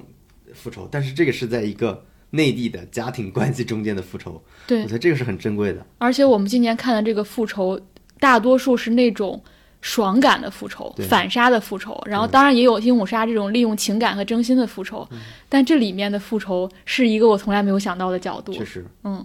他塑造了两个角色，我觉得大家大多数是好奇的是那个父亲的角色，嗯，嗯，因为他塑造了一个，就是其实从一开始黄渤就有了话外音，嗯，他一直在有一个内心的声音是一直放出来的，对，嗯，就是那一刻你就觉得这个父亲是一个可疑的父亲了，嗯，我其实非常喜欢前面的那那部环节，就是嗯我能感觉到导演在悄摸摸的干点什么，但因为我们大多数时候我们对这种父爱是不怀疑的，嗯。就比如说不知道以前你看没看过那种新闻，就是我们会把这种愤怒认为是非常正常的，比如说男明星带着小孩在机场被狗仔偷拍，他就会说你再拍我弄死你。对，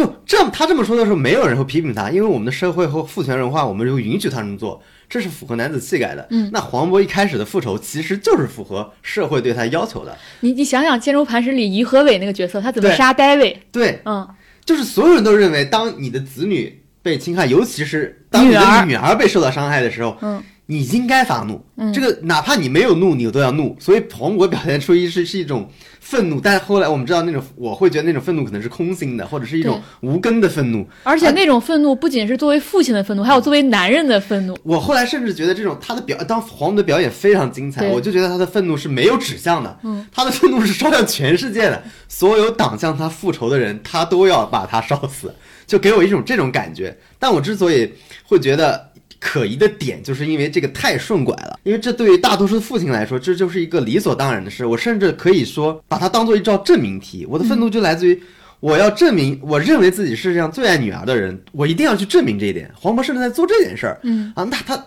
他的来源，这种怒火怒火，所谓愤怒的火的来源，就变得非常非常可疑了。嗯，对，这个是我觉得导演从一开始其实就埋下了一个怀疑的种子，但是他说的不是很明确，是大家其实也不是能够，就是所我我觉得可能百分之九十的人都会觉得这是一个爽文复仇的故事，大家都在看那个精彩的复仇，因为他的那个动作戏，包括。很多高质量的场面，包括那个天上下雨的戏，我最喜欢两黄渤两场戏，一个是在那个地下室挥舞的那个火球，对，哇，那种力量感，那种愤怒，像你你会以为是真的。然后另外一个就是天上下雨的场景，那个雨仿佛要把所有人都炸穿的那个场景，对他其实是真正的把那种怒怒火所暴露出来了。这可能是这个整个影片的前半段所给你营造出的一种氛围。对。然后你看到后面的时候，你再去想想他前面那些 OS，包括他看到他女儿那个尸体的时候，他不是吐了嘛？然后他第一反应是去拿他的衣服去擦那个地上的那个污秽的东西。对，然后包括他那个他那个 OS 其实一直在说，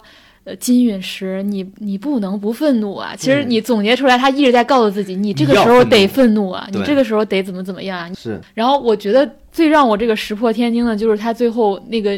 算是反转吧，对，你用反转也行，或者说这个片子真正的主题揭露的那一刻，然后就是他女儿说想把老金挂起来。对，他把老金吊起来对，然后我就真的在一个电影当中看到一个父亲被吊起来，哇，我觉得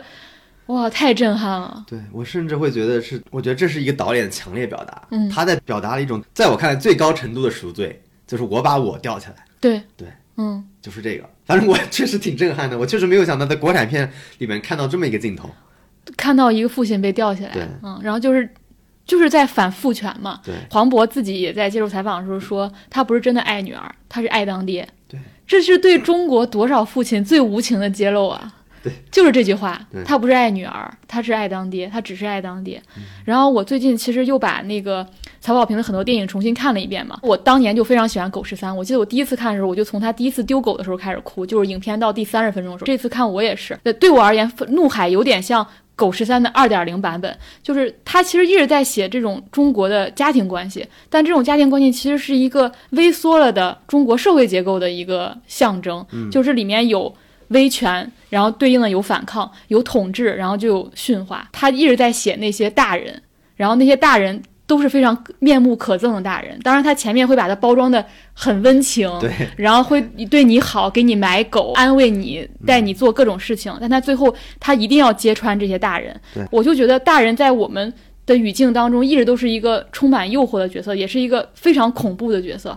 而你会发现在曹保平电影当中他是，不信任大人的。他不信任大人，而且他里面关于小孩儿使用最多的形容词就是懂事儿。这可能也是我们社会当中对一个小孩儿最高的礼赞，是一个小孩儿成为一个大人的标志。包括在《怒海》当中，黄渤也一直跟那个日本的检察官说：“我女儿特别懂事儿。”他到任何时候他就说我们这个女儿特别懂事儿。其实这个懂事儿是一个巨大的反讽，然后他对这些大人也是一个巨大的不信任。到了。呃，不管狗十三还是怒海，你最后发现孩子都没有原谅。我常常有一种感觉，这也是我看这个片子的时候，其实我非常带入那个娜娜的视角，因为她虽然是从其实是周迅和黄渤的视角更作为主体嘛，对，但我其实非常带入这个娜娜的视角，就是我常常觉得，就是中国大人其实从来不知道，就中国小孩其实什么都知道，嗯，因为他们看过这些父亲就在酒桌上阿谀奉承的样子，也看过这些父亲为了这个夫妻感情痛哭流涕的样子。这是《狗日狗日三》里面的，就是小孩知道大人的一切不堪、一切狼狈，还有一切虚弱的东西，但是他们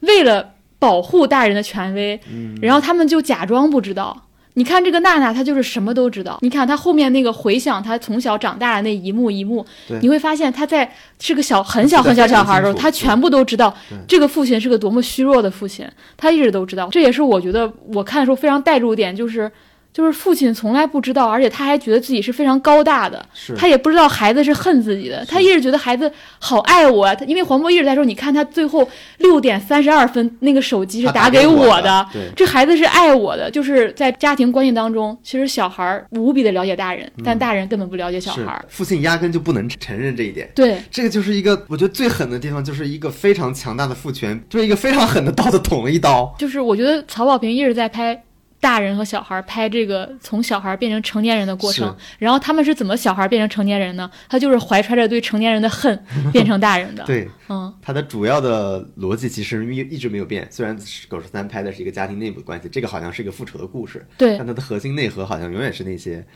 对，就是《狗十三》里那个小孩，可能是他最终或者靠忍耐，或者靠接纳，他就是学会了成年人那一套嘛对。但这个娜娜就是我学不会，我学不会，并嗯且我做了我我认为做的复仇，我认为做的对你的报复吧，或者说对你的一种把真正把这个东西瓦解掉的这么一种行为。嗯。然后我觉得里面那个周迅那个母亲的角色是大家提的比较少的嘛，然后大家太有意思了。对我也觉得太有意思。就是一方面它是有这个非常好的核心主题在里边，然后另外我觉得就是第二块就是周迅的角色、黄渤的角色，我觉得他俩特别像一对发疯的夫妻，嗯就他俩就像夫妻，就是他们俩高度理解对方，又想高度的毁灭对方，他们的关系非常的有张力，就是我会觉得他们俩的关系是一种互为征服的关系。就黄渤的他，他要征服周迅的点在哪？他首先是他的女儿去世了，当然他生发出那种愤怒，他会觉得你有这么一个儿子，你也配当妈，对吧？同时，他也第一次见到周迅，他就发现他们其实是一个，我觉得这里边暗含了一种阶级的争议。你们高高在上嗯住在别墅里边是吧？你的小孩又是权贵的小孩，不缺钱。那我一定要通过消灭你儿子来征服你，这就不仅仅是一个为女儿复仇的故事，而是一个带有阶级色彩的复仇的东西。那周迅的征服意义在哪？我觉得周迅这个角色特别有意思的地方在，就是黄渤的这种所谓的愤怒，所谓的这个东西，我们刚才说顺拐也好，也是装出来的也也好，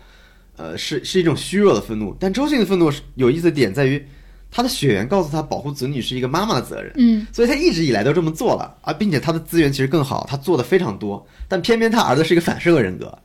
就他也知道他儿子其实是个人渣，那他的这种守护其实就变得非常困难。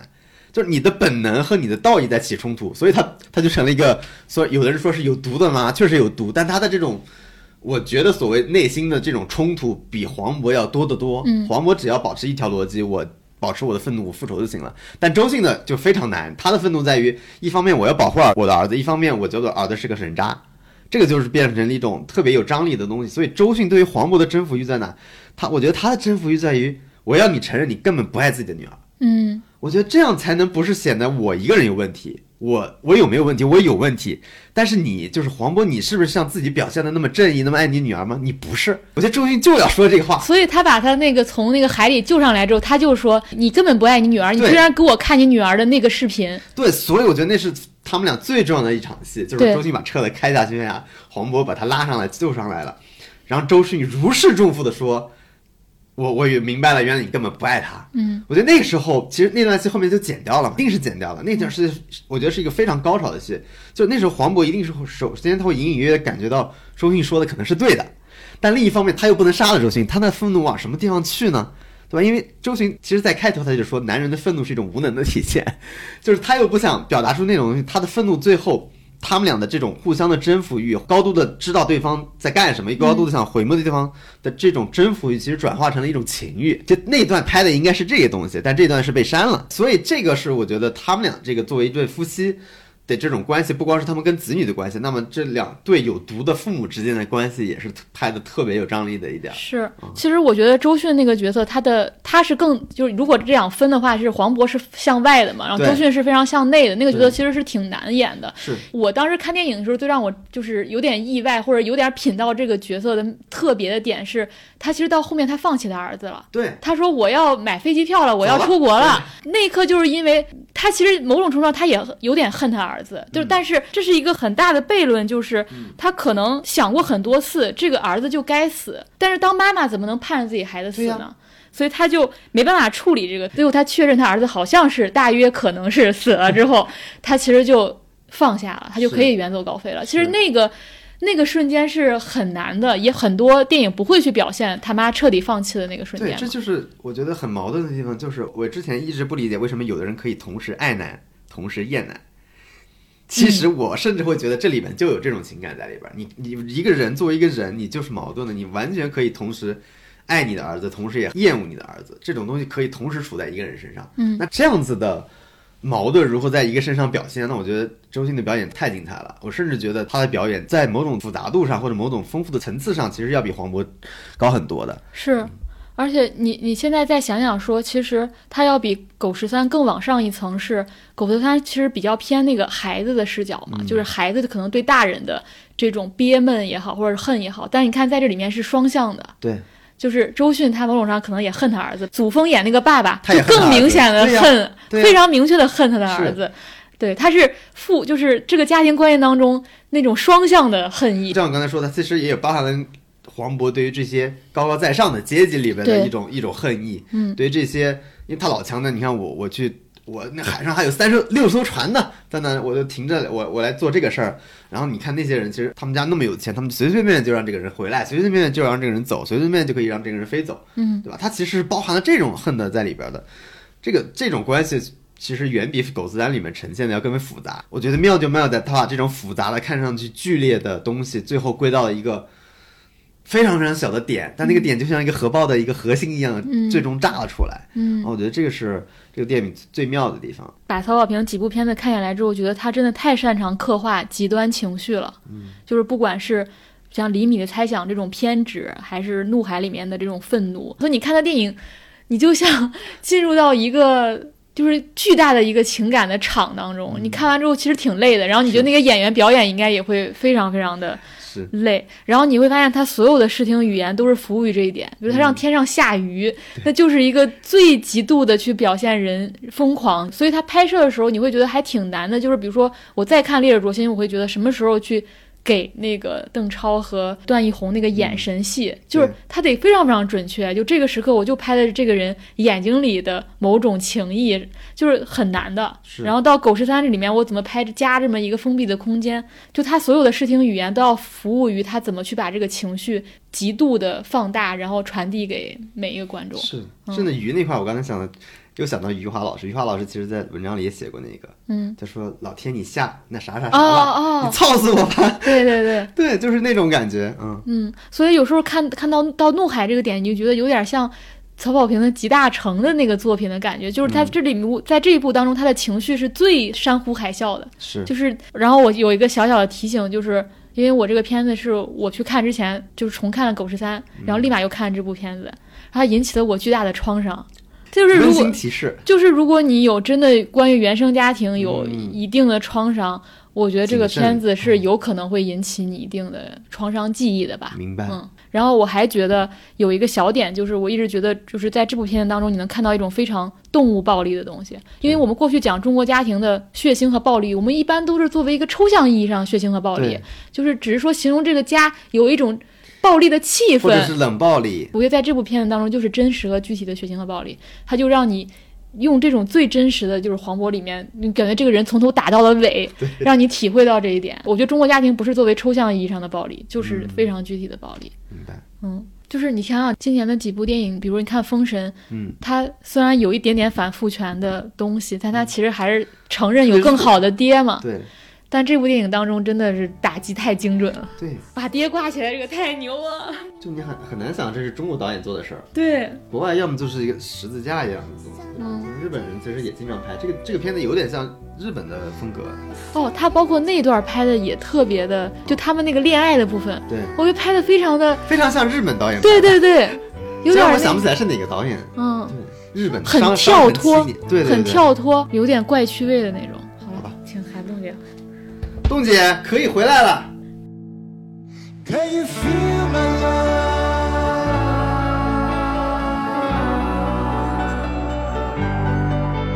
Can you feel my love? 哎，我终于回归了，聊了一些我没有不知道他们聊了什么的 怒海电影部分，我们就。聊完了，嗯，然后再聊几个电视剧，哎，又是一些国产剧出现了。我先聊一个《凡尘之下》吧，就是这个是腾讯的，就是它其实是那个剧场继那个漫长季节之后的，X 剧场，对对对，X 剧场，我觉得全世界知道 X 剧场的，可能只有腾讯的人和冻姐。没有，还有还有还有那个坐车的人叫什么？他不是他的推特改被他改成 X 了吗？就是埃隆·马斯克，他把 Twitter 给了 坐车的人，我以为是人家是开火车上有个坐车的。我真的记不住名字，啊，我绝对老年痴呆了。马斯克，哎，现在可以做那种提前检测的，你可以去测一下。算了，我宁愿不知道。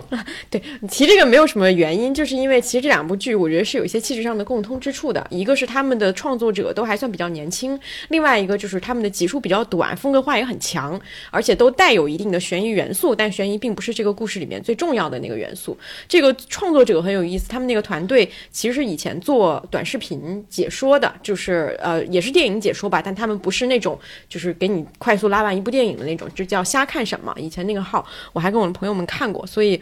很意外，就是他们也去拍长剧了。然后这部剧给我最大的感受就是前面我其实都看得挺入迷的，就是尤其是进入了它的整个故事，大概在第三集左右的时候，进入以后你就会觉得哇很好看，因为它里面信息量极大。就这个跟《漫长季节》也是有相似之处，就是你没有办法用倍速看这个故事，你也基本上没有办法用听的方式去看这个电视，就是你只能说去全神贯注的看，你才不会漏掉主创想要传递给你的那些信息。这个是一个特点，而且它我觉得印象很深刻的是它里面用了大量的导演手法去讲这个故事，因为导演和编剧是一个人。比如说他有一场戏是他去讲说，哎，我们两个人打个赌，说这个人在从中间要收多少回扣，其中一个人说了一个数字，另外一个人说了一个数字，他这场戏就直接切掉，切到下一场那个人。转述别人说我收了多少回扣，就我觉得这种做法在电视剧里面，在国产剧里面比较少见，其实就是因为呃编剧和导演他们是两个工种，大家在各自去想象这个画面的时候会有一些偏差，所以我们就把这场戏写完就写完。但是当这个编导一体的时候，他就能想象到说我到时候要怎么去呈现这个画面，然后把这个信息以一种更巧妙的方式去传递出来，而且达到一个很好的一个效果。这个我觉得是它整个前面比较有亮点的一个部分，以及还有一条很有特点的一个辅线，就是它几年前那个时空里面里面的那个。小演员陆植陆植这个人物，我觉得算是今年我看到国产剧里面很惊喜的一个人物塑造。因为第一，他是一个其实是一个恶童的形象，因为在现实题材啊、都市题材里面不太能涉及这方面的灰色地带，但是在这样的古装剧里面，他设置了一个未成年人，但是他处于一种亦正亦邪的灰色地带。他这个人还没有被这个世界定型，然后他在这这个过程里面见证了非常多的世界的险恶和灰暗面的时候，他最终选择自己走上了一条什么样的道路，这是这个故事我觉得非常大的一个看好的看点。这个故事我觉得特别妙的地方，他其实写了一个人，他想正直的活着，或者说他只想好好活着，但是这个世界不允许。那这个世界是个什么世界呢？这个导演其实设定这个地方。那个叫杜县嘛，因为它几个县的名字都是虫子的名字。对，杜县，那么杜县这个地方是什么？这个世道本身就是反的，就一张白纸上都会泼上污泥浊水，其实就说明了这个角色的一个命运。你看，这包括这个小演员，他其实演的也非常好。然后你能发现什么都是反的，就是你看一个人死了，他写的给他配上那《诗经》，他那个话是反着。你看他们的姓名也是反的。嗯，那个人叫陆远豹，对是最会使用暴力的人。对，他叫远离暴雨。那个人叫陆中，陆中就是背叛他的人。然后陆直叫什么？陆直最后他其实走了弯路对啊，他走了弯路，取三根，他是多么一个直的人，对吧？就是这里边全部是这种所谓的这个世道就是反的这个东西。我觉得他应该是那句话，他是从那句话里边起的名字叫“宁可直中取，不将曲中求”。嗯，就这两个人物关系是非常有趣的。比如说陆直，他原本想做一个正直的人，但世道不让他做一个正直的人。那曲山根他看上的是一个正直的人，但在最后面临真正选择的时候。他才能发现自己到底是不是值不值。那个结尾我非常喜欢，就很多人觉得结尾其实有点烂尾，但我觉得我就是不喜欢结尾那个人。我就非常喜欢他。我大概说一下那个结尾，结尾就是曲三根。就大家以为他是个主角嘛，但他其实我觉得他完全不是主角，他只是一根线索。他到最后面临选择的时候，他其实是简单说就帮助邪恶的一方，其实去杀那个县令了嘛，对吧？还有一个点就是他最后他都不知道他的父亲是被谁杀死的，对，其实是两个点。我为什么觉得好？第一个，我觉得人真正面临真正选择的时候，他一直以为他的一生都是一个正直的人，但是你发现。当你面临选择的时候，你可能不是一个正直的人，你相信自己能够为公信立命，你是一个正义的化身，但关键的时候他就犯了错，他为了报仇啊和跟那些歹人合作，对吧？这个是我觉得特别妙的一点，因为他就是一个普通人。另外一个，我觉得导演为什么安排他直到最后都不知道他的生父其实是是被他师傅杀死的，这个我觉得也很妙。我会理解，首先他一个是我觉得是一种天命的嘲讽或者是怜悯。所以我觉得，如果他知道真相，那这种真相其实是他无法承担的。就是有些事你不知道，你还能好过一点。你知道怎么样呢？因为你这个师傅教会了你的正义，教会了你破案。如果你发现你的师傅是你杀害你父亲的仇人，你如何去安置你这个人呢？你这个人显然整个人都被摧毁了。可能另一个理解就是，这个是我在看那个导演采访的时候，人物不是踩了那个导演嘛？他说他需要让这个角色带着悔恨活下，这样才能。避免成为像他师傅那样的人，他会一直承受这种考验，一直要去对抗。这个也是我觉得很好的地方，就是他其实对这些人物是有想法的。但是如果我作为一个始终跟着这个主角的思路走的人，我到这个地方可能就会很不满意。嗯，就我会觉得你让一个完全的主角落到这么这么一种程度，他好像既不聪明，呃，选择做的又很差，那他的优点到底在哪呢？好像有被背叛的这种一种感觉，对他的成长性好像也无。对，但是我觉得这个导演他就是这样。你想，因为他有他自己的美学想法，有自己的想法，我会甚至有很多人说他这个剧情里边有很多不合理的地方嘛。你就想导演这个导演这么爱拍虫子，那他剧里都是 bug 嘛？这个是这么啊，来的。对，就这么想嘛。对，嗯，好，我说一下吧，就是因为我确实是对结局不太满意，但是我我想了一下啊，就是为什么我会不太满意的那个点，可能跟王老师说的那个，嗯，是相通的。就是我觉得这个导演在前面所向我展现出来的，他对这个故事的掌控力，对人物掌控力，他掌控到了这个人物的名字都要按照他的想法去设计，以及各种东西，其实就有一点，就是最后这个结局不是他绷不住，我觉得他可能就是这样的一个走向，就是但是这个走向让我难受的点就是我在最后一集看到了创作者跳到我面前。就是创作者会说，因为我是上帝，所以我想这么安排他，就是这个感觉让我不太舒服。因为我看剧集的时候，就不管主角是不是一个呃不配的人，就是他是不是一个聪明的人或者怎么样，就是我都希望他到最后的时候，主创有一句他真的想要说的话。不管这句话是一个正的，就是我们所说的那个伪光正的一句呃正向的一个激励型的东西，还是一个负向的，你想讲一个很灰暗的东西，我觉得这个我都是可以接受的。但最后一集给我的感觉就是虚空，嗯，我会觉得这个主角被放弃了。啊，对，就是就是完全是空的，就是他没有既没有讲好人应该好报，还没有讲恶人其实才是这个世界的主宰，就是这两方他都没有讲，他最后给了我一个很空的一个结局，所以我就会有那种踩空的感觉，我就会对此觉得难受。其实我觉得，嗯如果他让角色把把刚才他对采访的时候那句话说出来也挺好的。对他这就有点像我看完那个《士兵突击》之后，就是段奕宏跟陈才说的话，就是许知远啊，不是许知远，许知远，许三哥的路就是这样子的，但陈才你的路还很长。嗯。我觉得说一句，比如说你需要带着悔恨活下去，或者怎么样，对对对其实你把这个东西落就说出来对就会好一些对对对。嗯。他可能太在意说我用镜头表达一个故事，或我用一个。不用这么明显的一个一个东西来来说这个，我觉得他可能会在上面有点偏执。对对对，就是我是觉得这个会让我觉得，如果我最后没有找到一个具体的，就不管是这样的一句话，还是这样的一个人物，他可以不是一个主角人物，我都会觉得一下子有点抓不住。说你我看了半天，我看了个啥，就会有这种感觉。嗯，但是确实前面包括整个这个剧还是一个很特别的作品。嗯，是。我当时就说，怎么感觉跟我看《进击的巨人》的那感觉是一样的，就是就是到最后，哎，那个主角不是主角，主角只是一个傻子，但是作者说我就是像主角这样的傻子，你能拿我怎么办？就那种感觉。然后我们再聊一个国产剧，就是《问心》，嗯，小康。特别喜欢，连刷，连刷了两天，一口气看完的，然后非常沉迷。就我觉得这个剧怎么讲，它是一个让我非常非常舒适的剧。我感觉我自己有个排行榜，每天在实时更新，就是我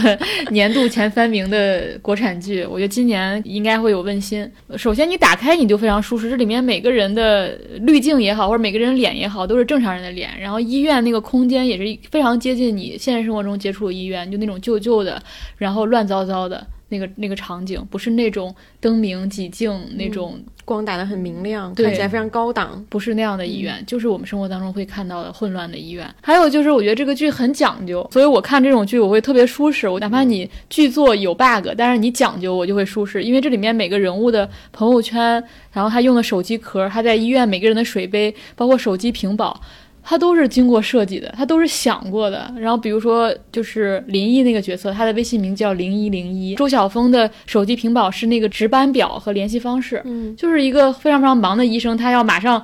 喊人回来摇人儿，摇人儿做手术，他就得马上打电话嘛。嗯就这些都非常非常准确。我觉得就是你能把一个剧做到这样的细节，你在其他方面一般不会太差。然后这个剧，我觉得它其实，在医疗这个主题上，它其实没有太多，我觉得。我很意外的东西，嗯因为我们看《机智的医生》啊什么的，基本上也都看过。然后我觉得它里面比较新的是里面很多关系的塑造。然后其实吸引你看的也是人物和人物关系嘛。就是首先我很喜欢陈冲那个角色，嗯因为我觉得我第一次在比较大型的电视剧当中，吧看到一个就是你塑造了一个出走的母亲。这个出走的母亲，她有遗憾，她也对这个孩子有愧疚，但他不后悔。坚定的选择。对，我觉得这个不后悔好难呀，就是我们一定要去塑造那个母亲，就是多年后为她当时的选择，就是特别的痛苦，特别的后悔。但是你看，这个母亲是个，她有高度的自尊，就是她知道说那个时候她作为女人，她没有选择，她只能这么做，然后她为她这个选择承担这个后果。她进入老年之后，她依然可以快乐恋爱。我觉得这个角色很罕见，陈冲的演绎让人更加信服。松弛，嗯，对，让人更加信服这个角色。说到这个母亲这一点，我就联想到刚才我们聊怒海，就是我会觉得有时候你对父亲可以是绝不原谅，因为它里面有强烈的历史债债务的问题。但是对母亲，我觉得很多时候是可以原谅的，就是因为放到那个历史情景下，你知道当时的母亲就是选择太稀少了，所以她就是面临二选一，她没有办法。对你，这个说的很像陆英的那本小说里的第一篇，嗯母亲说那一篇，你记得吗？嗯嗯就他母亲让他去相亲，然后最后他在一瞬间心软了，就没有去把最残忍的话跟他母亲说，对对是那一条。对，嗯我会有这种心态，因为你知道他们面对的那个结构是完全不同的嘛。我就在想说，这种家庭的和解这个扣该怎么解嘛？因为一定面临着周晓峰和陈冲饰演这个母亲的这个解扣我的问题。因为我觉得你再去写这个关系和解，你前面已经铺到说这个是个高自尊的、不后悔的、只是遗憾的一个母母亲，嗯，你这个时候你再去写和解，你嗯做的所有这个人物塑造就前功尽弃了。丁爱是我觉得大家现在很讨厌这种虚伪的和解，对，我觉得他那个解扣我很喜欢，就是我可以靠专业建立一种认同和关系，嗯就是我认可你作为医生的身份，我可能不认同你作为母亲。虽然那个片子没有这么大胆的完全让他就是放弃认可他母亲身份这一点，但是他其实最后是作为我认同你这个人，让这两个人重新建立一种联系。因为他认同他这个人，其实也是认同他母亲当年的选择，对有点那个感觉。对对对，嗯我觉得这个在电视剧当中已经算迈出一步了。嗯其实我在想说，这个也是非常合理的，因为多年后你们其实不需要再建立一个母子关系，了，因为你们已经过了，对，已经过了你们都是成年人了，嗯，你们甚至都是很大很大的成成年人。了，你们可以作为一个亲近的师长关系、亲近的长辈关系去相处，所以这个解扣我觉得是非常好的。嗯。另外我还很喜欢周晓峰和陈悦的爱情那条线，很多人说律师线非常的多余，但我其实反而非常喜欢这条线，我觉得这条线非常的现实，这条线就写出了职场剧的爱情应该怎么写。就是两个人，职场剧的爱情就是结束，哦，开始就是结束是吧？我很喜欢它里面有一个桥，最后一个桥段就是陈月的那个公司团建，就是里面他们有一个游戏吧，就是默契大考验，然后发现这两个人毫无默契，哦，毫无了解，就是这两个人的感情就是怎么讲，比水都淡。但我觉得职场剧中的爱情就应该比水都淡，就除非是方小然和林毅，因为他们在一个共同的啊，一个公司。对，他们在一个医院、一个公司，他们有足够的爱的发生情境，那他们的关系深刻是很正常的。但是周晓峰作为一个全身心扑在工作上的人，他和这个律师之间，是。他们就没有那么多的时间相处，没有那么多的相互了解，对，他们就是。他们怎么拍他们的爱情？就是下班吃饭，你会发现他们大量的甚至不会看同一部电视剧，对吧？对他们连花束般的爱情都没有，都没有。他们的最多的互动场景就是一起吃饭，嗯，对，就是我觉得咱们的电视剧经常把感情夸张化，但是哪有那么多非你不可、生离死别呀？就大多数的爱情都是从淡一点点往深的走，怎么往深了走？就是建立在大量的时间上，建立在我们彼此了解上，哪有一上来就爱的要死要活？但是我们之前的爱情都是在一个很少的情境下，这个爱情就发生了，然后发生了之后就立马就是我可以为你去死，就立马到这一步了。但这个我觉得在这部剧当中非常的合理，就是就是很淡。我们可以让它加深，但我们当我们彼此都没有能力或者没有时间和空间让它往深入走的时候，它可能就终结在那里了。所以它这个终结是非常非常自然的，就这个路有时候走得通，有时候走不通。但在职场剧，在一个塑造一个把全身心扑在工作上的医生而言，他这个走不通是非常非常正常嗯和常见的。因为他连他女朋友做手术，他都没有时间陪她去，嗯然后你反过来，对于这个女性角色而言，也是非常好的，因为你做一个大城市一个有能力的一个律师，他可以非常主动的去开启这个爱情嘛。对我对这个人好奇，我就要追到手。嗯但我发现这个人不再符合我心中所想，或者是我们的关系不能往更深入发展的时候，我也可以果断的离开。嗯，我也有我的追求的，我也有我的追嗯求，所以从双方的塑造而言都是非常好的。对女性塑造也好，对这嗯个男性的塑造也好，而且放在一个职场剧当中，他的爱情线比例也是非常恰当的，而且它嗯这个终结也是非常的现实的，所以我觉得非常非常好。就是走不通我们就告别，我可以非常有主体性的开始一段关系，我也可以有主体性的结束一段关系。对于这个工作狂且匮乏情感经验的医生而言，他又获得了一次情感体验。这多好啊！我妈看这个电影，她就说他们俩就是说这个周周晓峰跟陈悦谈恋爱，就像你们现在的年轻人，特别的理性克制。你没觉得这是一种健康的？嗯我觉得这段关系不舒服，我就走啊，我并不需要一个特定的理由才才能离开这种关系啊，我就是仅仅感受到我可能没那么舒服了，我就走，那太健康了这个关系。相而且他就是承认，我们现在爱情就是得建立在大大量时间的这种相处和了解上，是的，没有那么多梦幻的，就是偶像剧似的，咱俩就非你不可了。你其实你那么一想，确实是为什么现在大家觉得就是校园是一个发生爱情的一个天然场所，就是因为建立在大量的相处、大量的共同话题上。对，我们天然拥有这种共同话题，不需要再建立什么东西。但是现在职场里的这个东西，确实就是大家如果处在不同的职业环境，而且自己的职场环境都很忙的情况之下，你就欠缺了一一个很现实的一一部分条件。对，就是陪伴，对陪伴非常时重要，间嗯因为陪伴它太庸常了，以至于我们觉得它不重不重要，但其实它很重要。但它其实就是大部分爱情当中最重要的都部分了。所以我觉得这个爱这个爱情放写的非常的克制、理性且准确。嗯嗯，这也是我很喜欢的。还有包括它里面的师徒关系、领导关系，我觉得也写的非常好。白主任和梁主任，嗯他还用了那个符号对位，就是白主任是咖啡，梁主任是茶。然后他的办公室一个是那种西 式西式的一个是中式中式然后又是一个内科医生和外科医生，然后他们的师徒关系也有一部分是那种很实在的，嗯然后那种。中式大家长保护式的和那种有点精明的，嗯就是我们俩其实是利益关系去写这两对儿领导关系和师徒关系。对然后把白主任还写成了一个灰色人物，他就是一个在我们这种体系之下嘛，他是一个更急功近利的人，对但他又不是那么的坏到底。嗯嗯，我觉得都很好看，所以这里面这个剧让我看的非常的舒适嗯且沉迷。嗯，嗯，能够沉浸式的进入到这个故事里。嗯他那个歌就是那个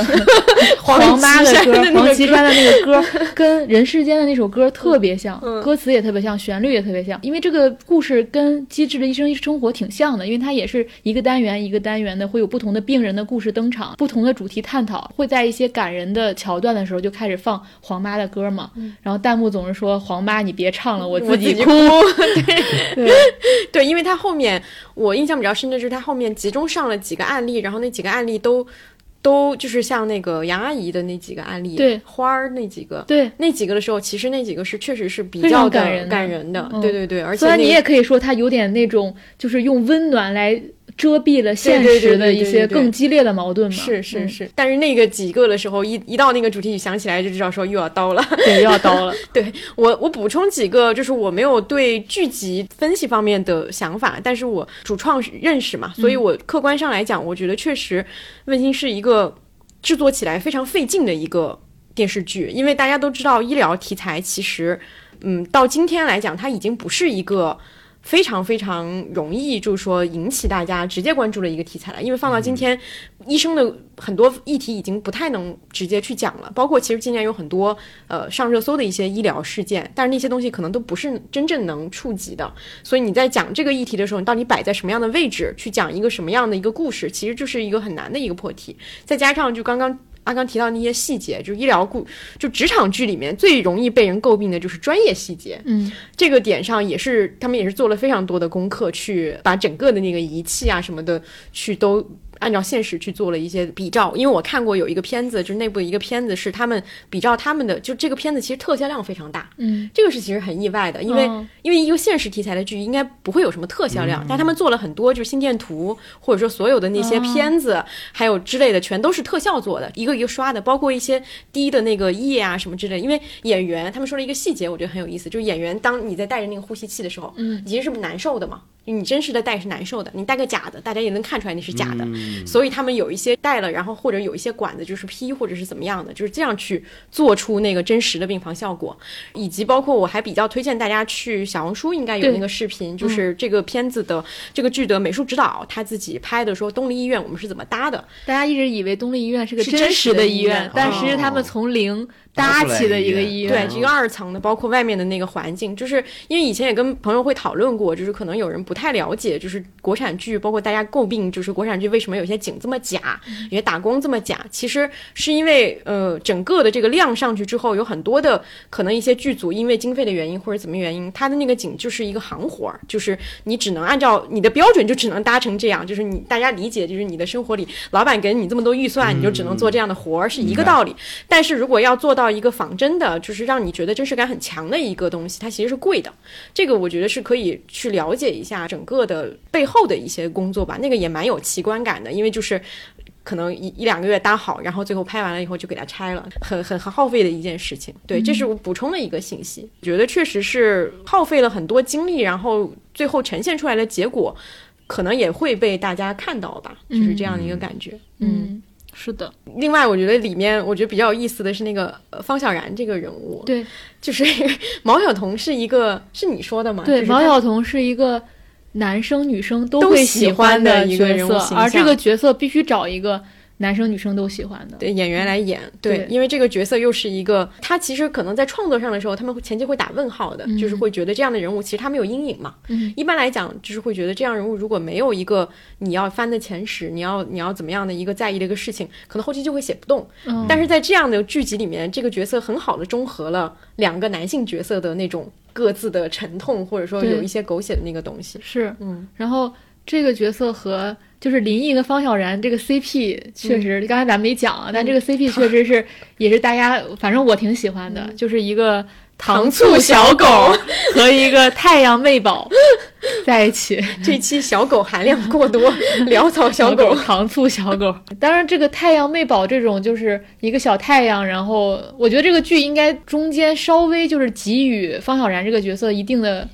情感劳动的承认。啊，就是所有人都，他是这个医院的吉祥物，他是哦这个科室的吉祥物，然后所有人都需要他作为一个中间的调和物，病人需要，医院需要，这两个男主角也需要，包括他妈妈也需要。他从来没有抱怨过吗？他从来，他基本上没有，他从来没有抱怨，他不 他是基本是贝尔。他从来没有抱怨过，他始终在提供情绪价值。对，然后我觉得大家当然当然也肯定他的情绪嗯价值，但大家没有去承认说他在背后付出了这么多，这个是一个应该所有人看到了一个劳动，不是人家天生人家就是太阳。嗯，是的，是的。这是我觉得他在这个女性角色塑造上稍微有一点点嗯刻板的地方。嗯嗯那我们再来讲下一个国产剧是《故乡别来无恙》，这个是算是这个系列的第二部，虽然它导演、编剧什么都换了，但是还因为还有任素汐，对，就是前一部是我在檀香挺好的嘛，然后这个是故乡别来无恙。然后我看这个剧的时候，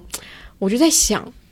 就是他其实已经在设置上很努力的。做了一些创新，比如说我们这次讲回乡的故事，这个对乡又是成都这样一个 今今年、去年让大家都非常向往的一个城市，对吧？就是一个舒适安逸，然后各个配套又很好的一个城市。对。然后他在四个主角身上又做了一些就是想象当中以外的一些一些变化，比如说就是李雪琴演了一个基层公务员，嗯类似这样的一个一个角色，对吧？对，然后当然还也还有这种什么网红这种设置，然后嗯也有就是女强人这种设置，但是你能看到他在选角或者这些设置上都已经做了很努力的创新，但嗯是我依然看了几集之后还是觉得会有点疲惫。对，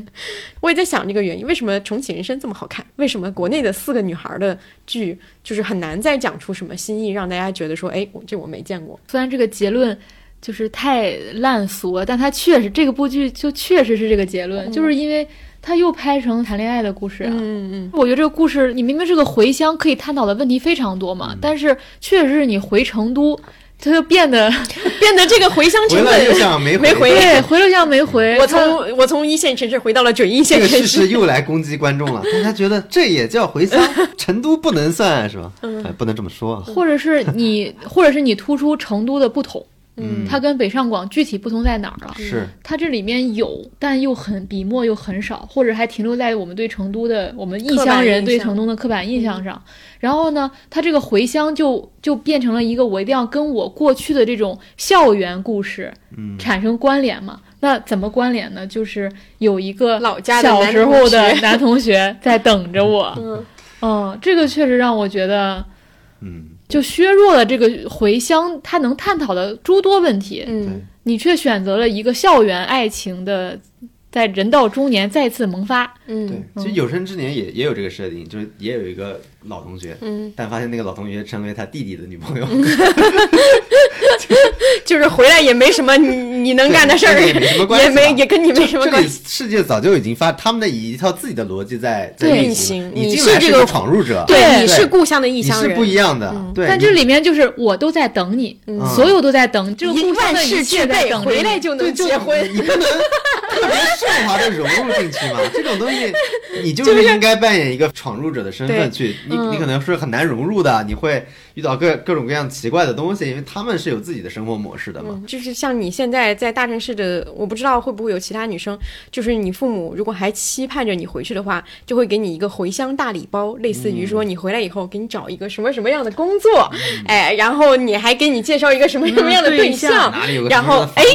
对，我觉得这个其实是一个本质命题，就是当我们在拍回乡的时候，它是否能像《有生之年》或者说《俗女养成记》，或者像《重启人生》里面。那种回乡一样的具有亲近感，嗯我觉得这是个很大的一个命题。其实这个片子没有讨论这个议题，但我觉得这个议题是必须要被讨论的，因为内地的这个当时大家为什么会出来的原因，跟其他地方是不太一样的，就不是一种朴素的我对大城市对首都的向往，它其实也涵盖着你逃离对你一部分的逃离，以及你一部分对于那个差距非常大的一个发展的渴望。就现在你不能说因为我这个发展停滞了，我就要选择，就那不是一种回，我觉得那是一种退。就是如果放到现实语境上来讲，就你不太能够退得回去的。就是很很多人，尤其是女性啊，我觉得是不太能够退得回去。但是你现在把故乡描绘成一个。就是田园风光，或者说是一个精神故乡，我觉得它其实是一个伪命题，因为像就是去有风的地方，它其实也是去到田园，但那个地方不是它的真实的故乡。我其实去了一个栖息地，就你今天拍，你说这个人从大城市去退回鹤岗，我觉得可以，鹤岗不是他的家乡，我觉得可能是一种可能性。嗯，但是你回到真实的故乡，其实我们都能感受到那个东西会你去到带来的麻烦。鹤岗，你你处理的是新问题，对。但你回到家乡，你要面对那些你曾经逃离的问题，对。家庭的问题、家族的问题对和这个环境格格不入你的。个人的定位问题，对，嗯，但因为它是成都嘛，对，就是这个这个事情就变得 很尴尬。循环。不要骂我对就是成都没有意见。我们我们很喜欢成都，我们只是觉得你要讲一个回乡的故事，你设置为成都，成都你就是相当于有点没有设置。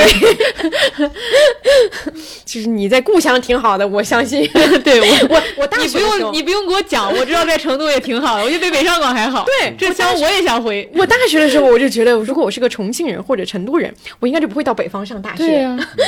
对吧？所以我觉得这个故事它可能在设置这个命题上，他没有像说他乡当年踩的那个情绪点那么的准。虽然说回乡或者说讨论回乡也已经成为大家的一个就是话题啊，但是并没有像当年那样，因为出去以后受到了那种折磨，本身就还像刚才我们所所说的那种感觉一样。你讲痛苦，讲失落，其实是一个共通的情绪，但你讲得到，你讲争取，还是一个很难的一个事情。嗯。而且他们的回乡其实也并不是因为我们现在是现实当中你在北上广的这个生存压力把你给逼回去的，他是他其中一个是对要去开分公司，公司。其中一个是分手了，其中一个是家人生病了，嗯，还有一个就是考上公务员了，嗯，就是他其实没有一个现实的引力把你拉回去嘛。对，就是其实是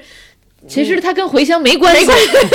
他只是换个地方拍都市剧是吧？就是回到对。整个班班底还是都市剧，写的也是都市剧。补充一点，但是这部剧跟我在他乡挺好的，有一还有一个延续的脉络，就是那种生活流的演技嘛。我觉得他是延续下来的，包括他找的演员演员也都不是那种，是就是那种被那种技巧给对泡没了的那种人，他找的都是还是比较就是靠那种接地气的。对接地气的，靠这种天然性的这种嗯情绪去表演的人嘛。所以里面当时看还很打动我的一个点就是。呃任素汐演这个角色，她回到家之后，她发现她爸妈用的那个电动牙刷，啊，那，个牙刷都已经对对对那个毛都已经翻了，翻了，就是就是一看就用了大半年。嗯就电动牙刷应该定期的更换嘛，就因为他爸妈他爸妈让他买，但他就忘记了。那一刻是特别特别打动我对。因为我在家我在家发现过一模一样的情况，啊，就是你爸妈跟你说过什么事儿，你不放在心上嘛，然后你在你你回到家的某个瞬间，你突然发现哦。他们怎么还在用这个东西啊？他们怎么还在还停留在一个嗯很不好的一个生活状态当中？你明明做一个很小的事儿，就是淘宝上三秒钟就能解决的一个问题，但是你就没有花这个三秒钟。嗯，我觉得那个写的是很细的，对嗯，它有很多细节，其实还是非常有生活观察的。对，嗯，这是他延续的那个他乡里，我觉得很有很剧作上很有魅力的一部分。然后我们最后我再讲一个韩剧，就是《精神病房也会迎来清晨》，它是奈飞出的，然后它的编剧其实就是之前写《耀眼》的那个编剧。嗯、这个片子我觉得非常奈飞，就是它很像奈飞想要再复制一个遗物整理师。就是一个很特殊的、很小众的职业，或者说一个场景，然后加一些单元案例以及一条贯穿的主角的可能成长线，就大概是这样的一个东西。它也做得比较的中规中矩，比较的，就是整体不会出什么大错吧。所以它是一个呃七分的作品，我觉得它是可以达到这个分数。但我自己会觉得有一点不太满足的，就是其实精神病这个议题还是非常敏感的一个议题。编剧采用的一个方式是让主角作为一个平视的一个视角，就是他自己是一个进入这个呃，他是个护士嘛，但是他是进入这个病房呃比较生疏的一个人，他带他由他的视角带领普通的观众去认识说，哦，这样的病是什么样的一个症状，对于这样的病应该病人应该说什么话，不应该说什么话，就他通过不断的犯错来引导大家说，哦，要认识正确的认识这些病症，以至于最后为了增加这个剧情的推到一个高度，让这个女主角自己也患上了精神病症。但是这个我觉得不太适合放在这个议题上的一点，就是呃，包括他最后设置的那个高潮事件，都变成了就是说，当女主角呃生了一场病，再次回归职场的时候，她遭到了病人家属的反对，就是精神病家属认为说我们的。呃，家人不应该由一个有过精神病史的护士来照料，这就变成了精神病家属与一个病人之间的对抗。我觉得这个完全是一个弱者挥刀向弱者的一件事情，我不太能接受这种设置。因为其实从我觉得从现实来讲，每一个家人，如果你是一个真正想要去帮助你的家人恢复的一个人，你都能更多的站在一个同理心的角度去理解这个病症，你会学习大量的相关知识，你会了解他的一个症状，同时你也会呼吁，会想要这个社会变成一个对他更好的一个社会。你是不会就是以电剧集里面的这样的方式去在。反反对另外一个人的，因为他最后的这解法也非常的直白，就是有人问他说：“那你的女儿以后进入社会以后，她去工作，别人也会这么对她，你你会怎么想？”哎，那个那个家属就一下子哦意识到了，就是这个，我觉得他的逻辑上是站不住脚的，所以我整个我觉得他可能有一点。一直在小心拿捏这个尺度，可能没太拿捏好的，就是我觉得观众对于一个本身在社会上有一些偏见的一个职业，他可能更需要一个强视角来进入，就而不是一个平视的视角，因为平视视角里面充满了太多的说教和温吞的一些东西，这个东西太暧昧了。但是可能以一个强视角之后，观众先理解了这个人物，比如说像之前就是云雨那个人物，就他是一个弱势群体，但他有一个强技能，观众一下子就对他很喜爱了，之后可能才能衍生出一些我对这个群体本身更多的共情。所以我觉得这个片子它就是一个非常典型的一个奈飞操作，但是就是在具体的这个。拿捏上会有一点点小小的那个感觉，所以这个片子我觉得整体看下来就是你会觉得其他哎角色都还挺丰富多彩，这个女主角怎么这么的没有色彩，就是有那种感觉。好，我们剧集部分结束，先进入综艺的部分。嗯，综艺部分相信大家也听出来了，在前面我们已经 Q 到了无数次的这个综艺，今天又返场了。毕竟我们要做长期观察，对吧？好，再见爱人三快结束了这个快结束了，快结束了，等到下周应该是大结局。好，可能对，可能这大家听到的时候，可能我我看的那个就是王睡睡和张硕那个三十六问的片段，我只是感觉很窒息。是很窒息，但最后那个穿上校服的那个时候，又有点哎就是对想哭，又觉得我的泪水不能为张硕而掉。好矛盾呀。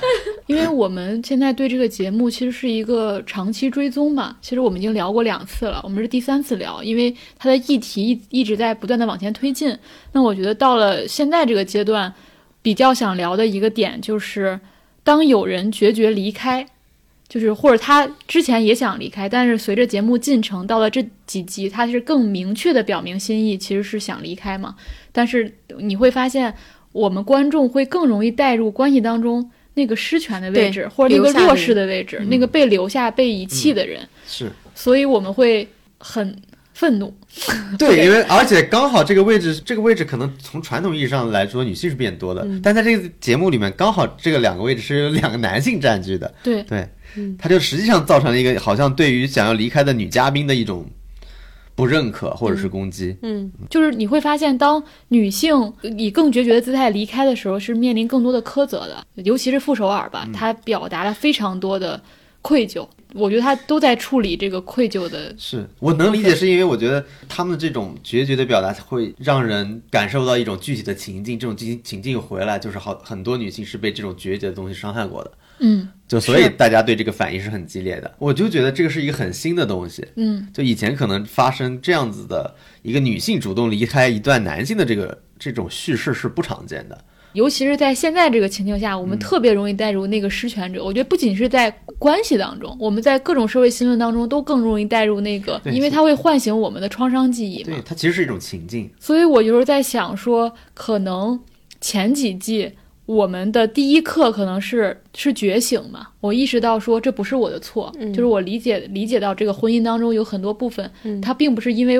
我。而造成的。现在第三季，它其实到了第二步，这个第二步进行的真是步履维艰，就是离开，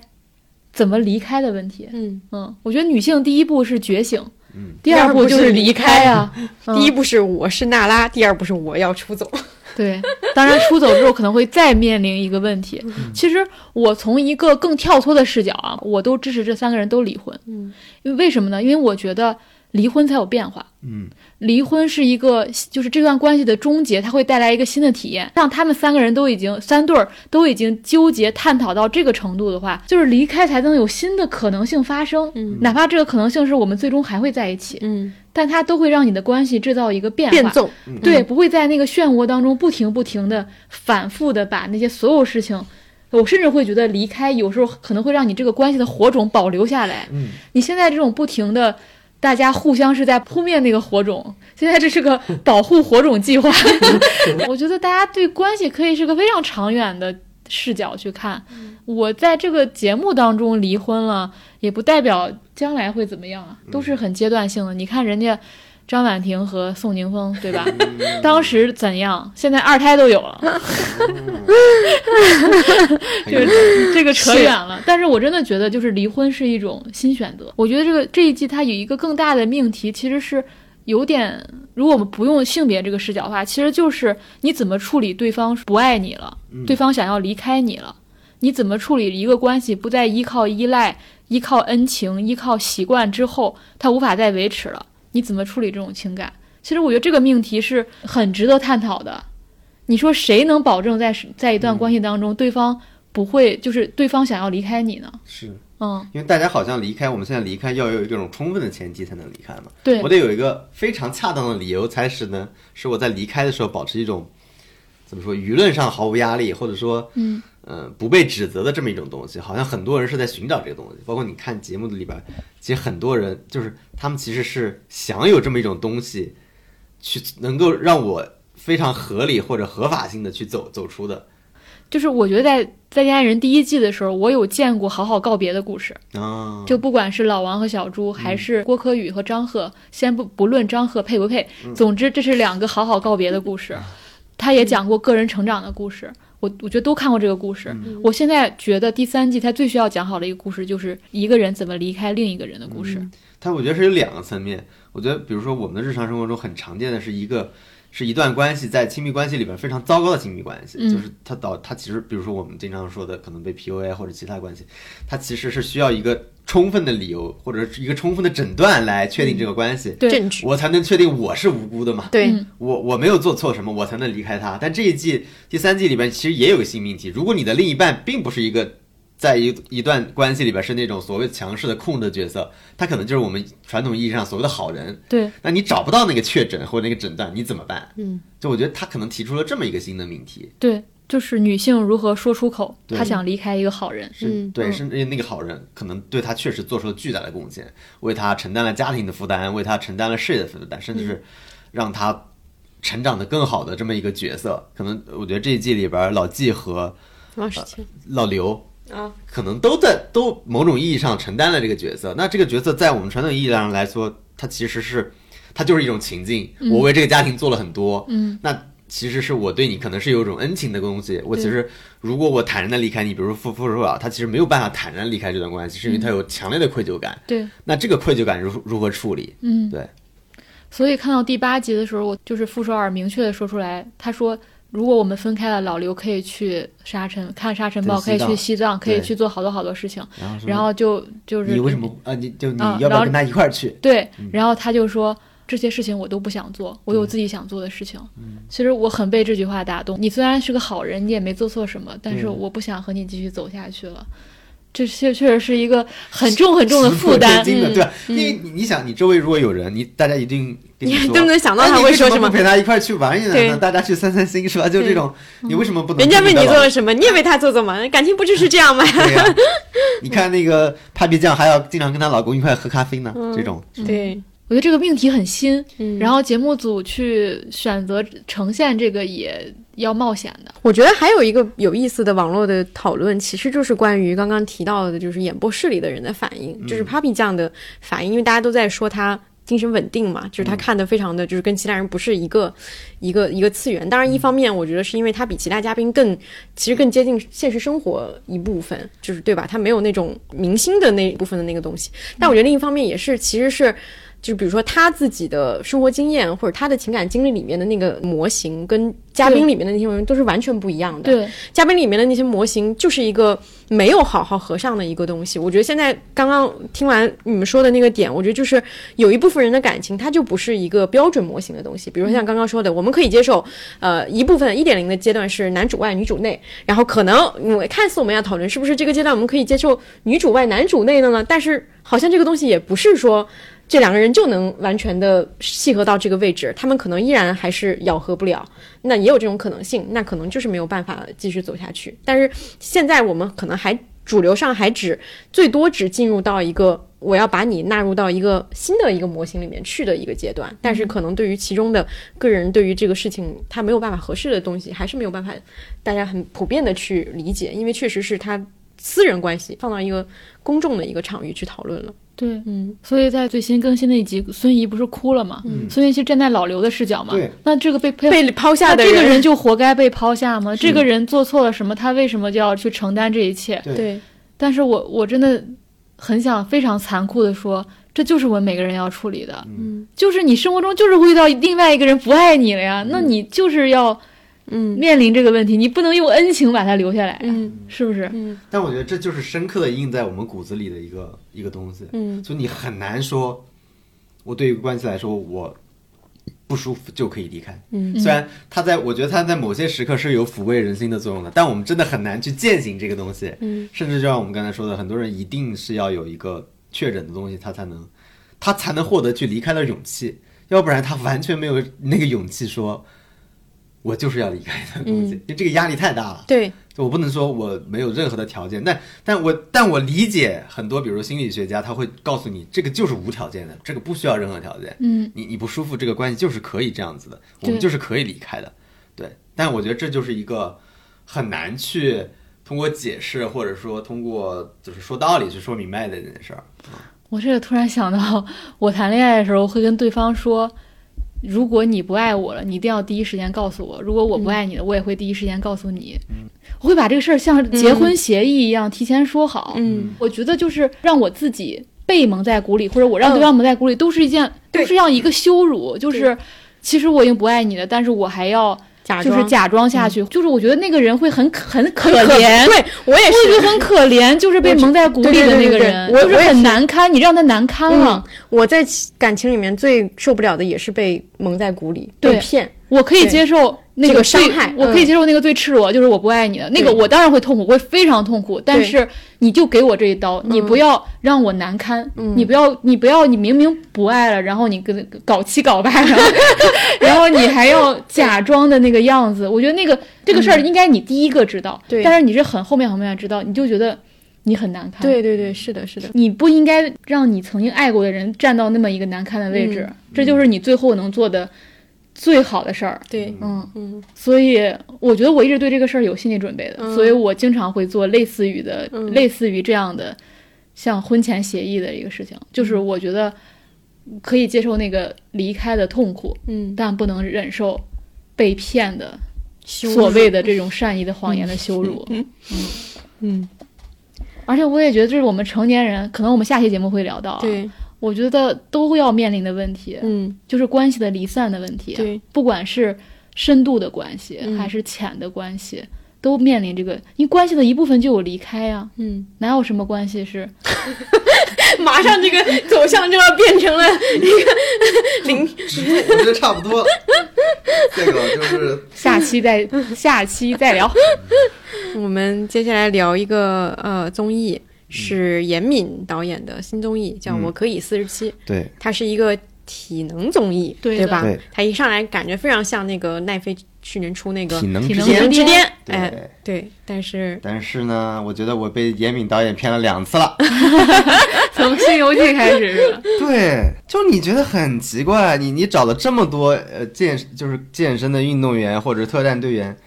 你让一群壮汉在那下象棋，我真的是无法理解，真的。我最后反应就是。高端的食材只需要简单的烹饪，你不需要给一个体能竞技的上这么多的任务在里边，你其实不需要。或者我哪怕我觉得这个环节再往后靠一点也行，啊，你其实没有那么复杂的，我是觉得，这我觉得严敏他可能想的更多了一点，因为包括他的环境的设置，然后他的整个道具的设置，其实比韩体能之间要好很多嗯嗯但体能之间就是非常直接的给你展现这个人的，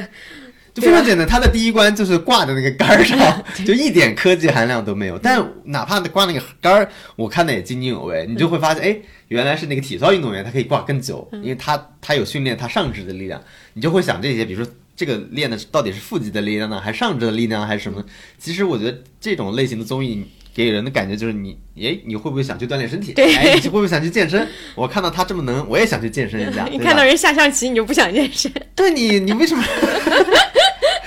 下象棋怎么产生不到健健身然？后这唯一的健身就是搬那个象棋，你说搬那个事又有什么可以让人觉得这个事特别有意思？我想去去力气大呗。对啊，他就你除了力气大还能表现什么呢？没有动任何的东西。你哪他们让他们那俩打一架，我觉得也有意思吧？你让一个什么搞 cross 的那种人和跟一个比如说特战队员，我觉得打一架也也有意思吧？就在泥地里摔一跤，我觉得都有意思。他他做了一个很高很高端的做法，就是让他们下象棋啊。对这个我也觉得，就是严敏的综艺有越做越复杂的倾向。我记得我之前就是他做《德云逗笑社二》的时候，他曾经在一集当中设置了一个，就让让他们通过一个游戏做饼这个事儿，它的目的是让他们玩出资本主义的模型，然后产生剩余价值，然后来讲卷这件事情。哦，就是卷是一种内耗嘛，它没有再生产嘛，所以它让他们不断的做饼，让他们明白说饼才是核心，要做更多的饼才是关键，而不是去哦卷。他最终是想讲这个，我我当然觉得挺高级啊，嗯是吧？嗯但是他们没玩明白，就他们其实没懂玩这个不明白资本主义模模型。最后是那个里面就是严鹤翔老师，他说：“哦，这是剩余价值啊。他给玩明白了。哦，所以他的综艺确实，我知道他想干什么，就是他在里面包裹了很多媒体人的那些东西，就是一些议程设置的东西。嗯曾经在极挑的时候是很。很很有效的，嗯就是他能够被那些就是黄渤呀、黄磊啊这些人玩明白玩明白，或者是他能够通过那种和那种市民的互动，就是产生这种效果。到《西游记》，再到这儿，你会发现他那些议程设置的东西越来越失效了。嗯嗯，我我设置的比例太多了，还是这群人匹配不上了？我觉得对是我也不知道，我是我甚至觉得观众是不是也不太对不像原来那么在乎这个东西了。而且它的比重确实有变大的一个趋势，嗯就是你把这个东西设成为一个主主菜和它是配菜，我觉得还是很有完全不同的区别。对就有点感觉就是它丧失了综艺的初心，就是娱乐。对，就什么都挺好的，就是不好看，你乐吗？你看的很累啊，你不乐呵。对，然后你就想起当年咱们看老罗的时候，他很多他的创作谈嘛，你都觉得、你都觉得有点像鸡汤，不懂他啥意思。但是你拿到这严敏现在这个处境当中，你又特别懂，因为是。因为老罗一直在说，就是要少点素材，对，要少点油，要尽量的清淡，就是要少做点事儿。对，嗯，你现在你原来不能理解这个话吗？你现在放在这里面，你就能懂了。是。嗯，我觉得有点这个倾向。然后加，因为它复杂，导致了什么呢？我觉得导致了更关键的问题，就是节奏慢。对，因为你的设置复杂，你得你得让大家明白为什么要下象棋吧，以及这个象棋里面应该有很多这种谋略的东西，你要让大家理解，它的节奏就会拖慢对。但体能综艺就得得燃啊，对，就是我觉得其他我都能理解，你在体能综艺里面设这个就毫无道理。就是我能理解，比如下象棋，他会他会要求你，哎，有什么东西你可以选择 有团队配合的，嗯哎，因为他那个又死死一个棋子，相当于那个人被淘汰了，那这个人要不要淘汰？这个人是他可以一个人占两个棋子，还是一个人占一个棋子？他其实里边是有道理的，但其实，在那种环境下，他们压根就到不了那个阶段。嗯，就在每个人很急的情况下，你只能做一个本能的反应。我觉得这就是体能节目好看的地方。你只要去展现那个本能的力量的、克服的、坚持的、热血的东西就够了啊！你其实不需要通过那些东西让他们达到这个东西，你直接来就行了。所以真正理解那句话就是少点油更清淡。是不是最高端的食材往往只需要去简单的烹饪吗？就是这个，然后再因为有强大的这种议程设置的愿望，嗯就导致这个节目有时候还充满一点点说教的意味。所以你看他这个连环套，我就已经现在无法接受严敏的声音老出现在这个节目里了。嗯，他一直要出现，对啊，然后那个观察室也是莫名其妙，他总想教我们点儿什么。也比说观众都进来了，不会是不想从我这里学点什么吧？你知道，他就应该学学余华，你知道吗？就是年轻人现在他不想学，他不想学躺。你能让他躺起来做两个俯卧撑，就算是你的功德了。对，然后我推荐一个，其实是 YouTube 的一个节目啊，是韩国人做的一个，也不能叫综艺吧，其实挺草台班子的，但是很好笑。嗯，就它其实是一个知识问答的形式做的综艺，但我觉得它好笑的点呢，就是他们整个节目的设置、问答的设置、问题的设置都是在雷点上的问题。对你要是看了就知道，太好玩了对啊。看了那个著名的公务员那一期，对我甚至有胆量想了一下，如果发生在中国会发生什么？我觉得可能会死人。对，就他所有问题的设置都是要么是政治问题，要么是他们的民族问题。对就比如说，尤其是一一个环节是给你一张照片，让你判断他是独立运动领袖还是亲日派，亲日派。这太好笑了。哇，这个 我们现在可以很很很轻松的谈论这个问题啊。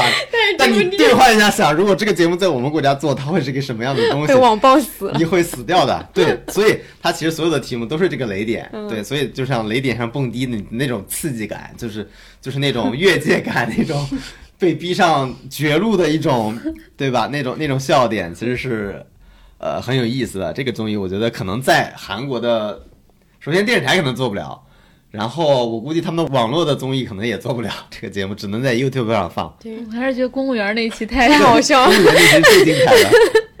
因为那是市长吧，嗯，坐在旁边，服结果那个市长说从不收礼，立马开始 脱，开始放那个回放，收了人家衣服。对，还有那个吃那个苹果那个，然后然后后面有个弹幕，他最后不是侥幸的逃过嘛？然后后面对弹幕说，他最开始就说了说了三号苹果挺甜的，他怎么不选呢？这个综艺很懂的，就是它有点像那个微表情综艺嘛，嗯。它能够准确的给到那个特写。对，它其实是有点半真半半假的综艺就大家知道你在演，但是呢，它又不是全然的演，就是那个尺度，我觉得是很难掌握的。包括那两个主持人嘛，他他们是有表情的嘛，一个是负责那种揭秘。呃，对我要，其实我就是我要坑你了，对吧？嗯就是我要坑你了这个题。然后另外一个就是就旁边站着那哥们儿，我觉得他是最好笑的，就是他老有一些他每次看到了正经的那样子，他他会有一个提前看到答案，他已经开始笑了的那个感觉，出来。就是笑场不减，也是很有意思的一个点。就是我之前看那个。呃，日本的那个电视剧里边，就那款电影，就是尼采老师那里边，嗯他最典型的就是笑场不减，就那个我就特别喜欢，就是因为那嗯个、那个所谓那个演员叫佛祖，他每次演戏都很好笑，他的对手戏所有人都在笑场，嗯就是那个导演不剪，就福福田雄一吧，应该是叫，对他就不剪，就是导致那个笑场的镜头比所有的镜头都好看，因为就是很好笑，就是这样，对，它起到其实那个电视剧起到了一个综艺的效果，对。对，就是大家不乐的时候可以乐一下。其实，其实我我今天我们不是在聊那个社交的话题，说可以聊三十六问嘛。嗯，其实我觉得也可以搞这个。知识问答，我觉得我对我觉得弹幕上那些人光是想象一遍用这个知识问答给内娱的人做就已经爽翻了，对对对对对，就是爽翻了，就一想象一遍就已经爽翻了。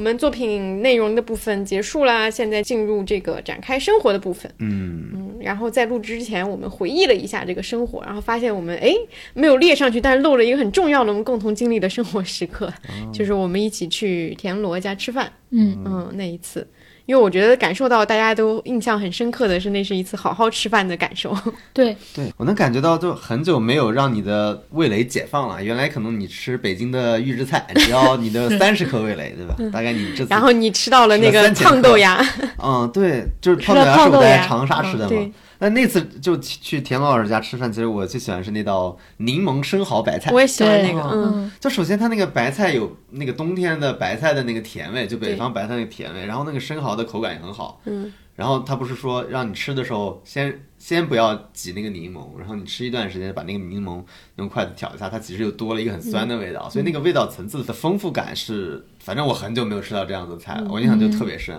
就我突然的感觉就是，我日常的生活好像就像预北京预制菜的生活，就你维持在一种低维度的生存状态，嗯你很少有时间能能提高到一个高维度的东西，比如吃饭这个事儿，你你是在非常意外的情况下，因为他邀请我们，然后我们跟小张志一块去的一个很意外的情况。那你比如说我在，比如说从我们的社交，包括其他事儿，比如好像出门今年都是一个在降级的状态，嗯，你会发现就就完全就我维持一个非常低生命的状态，我现在活着就行了，我不太去追求那个东西。但是呢，突然有一次我很意外，我遇到了一个高维度的东西，我会很开心。我突然意识到我生活中没这玩意儿了，怎么回事？活的是不是有点不对劲？我们生活难道不是应该尽量的多的让这种高维度的东西出现吗？嗯，但好像我们大家都在避免这个。王老师像遇到了三体人，然后突然发现预制菜不存在了，物理学不存在了。突然发现，你老觉得你是才是高文明的人，别人都是在过低文明的时候，突然发现你就是低文明的。你人家天天在吃什么，是吧？人家也没有天天吃。嗯田老师自己给自己还是照顾的很好，是吧？嗯，凉拌嫩腰片也很好。对，我想把这个菜名报一遍，真的是很好吃。哦，我把那个菜单拿走了，就是每一次我也拿他，走了。就是每一次这个 怎么没有人提醒我这一点？对，就是每一次田螺家宴都会，他会专门做一个菜单，对就是独一份的因，为它会上面有日期嘛。嗯，然后有每个菜的名字。然后我我那天印象最深刻的是，我们最后把人家的这个汤底 都喝完，不是我，那是一个小张姓张的。就是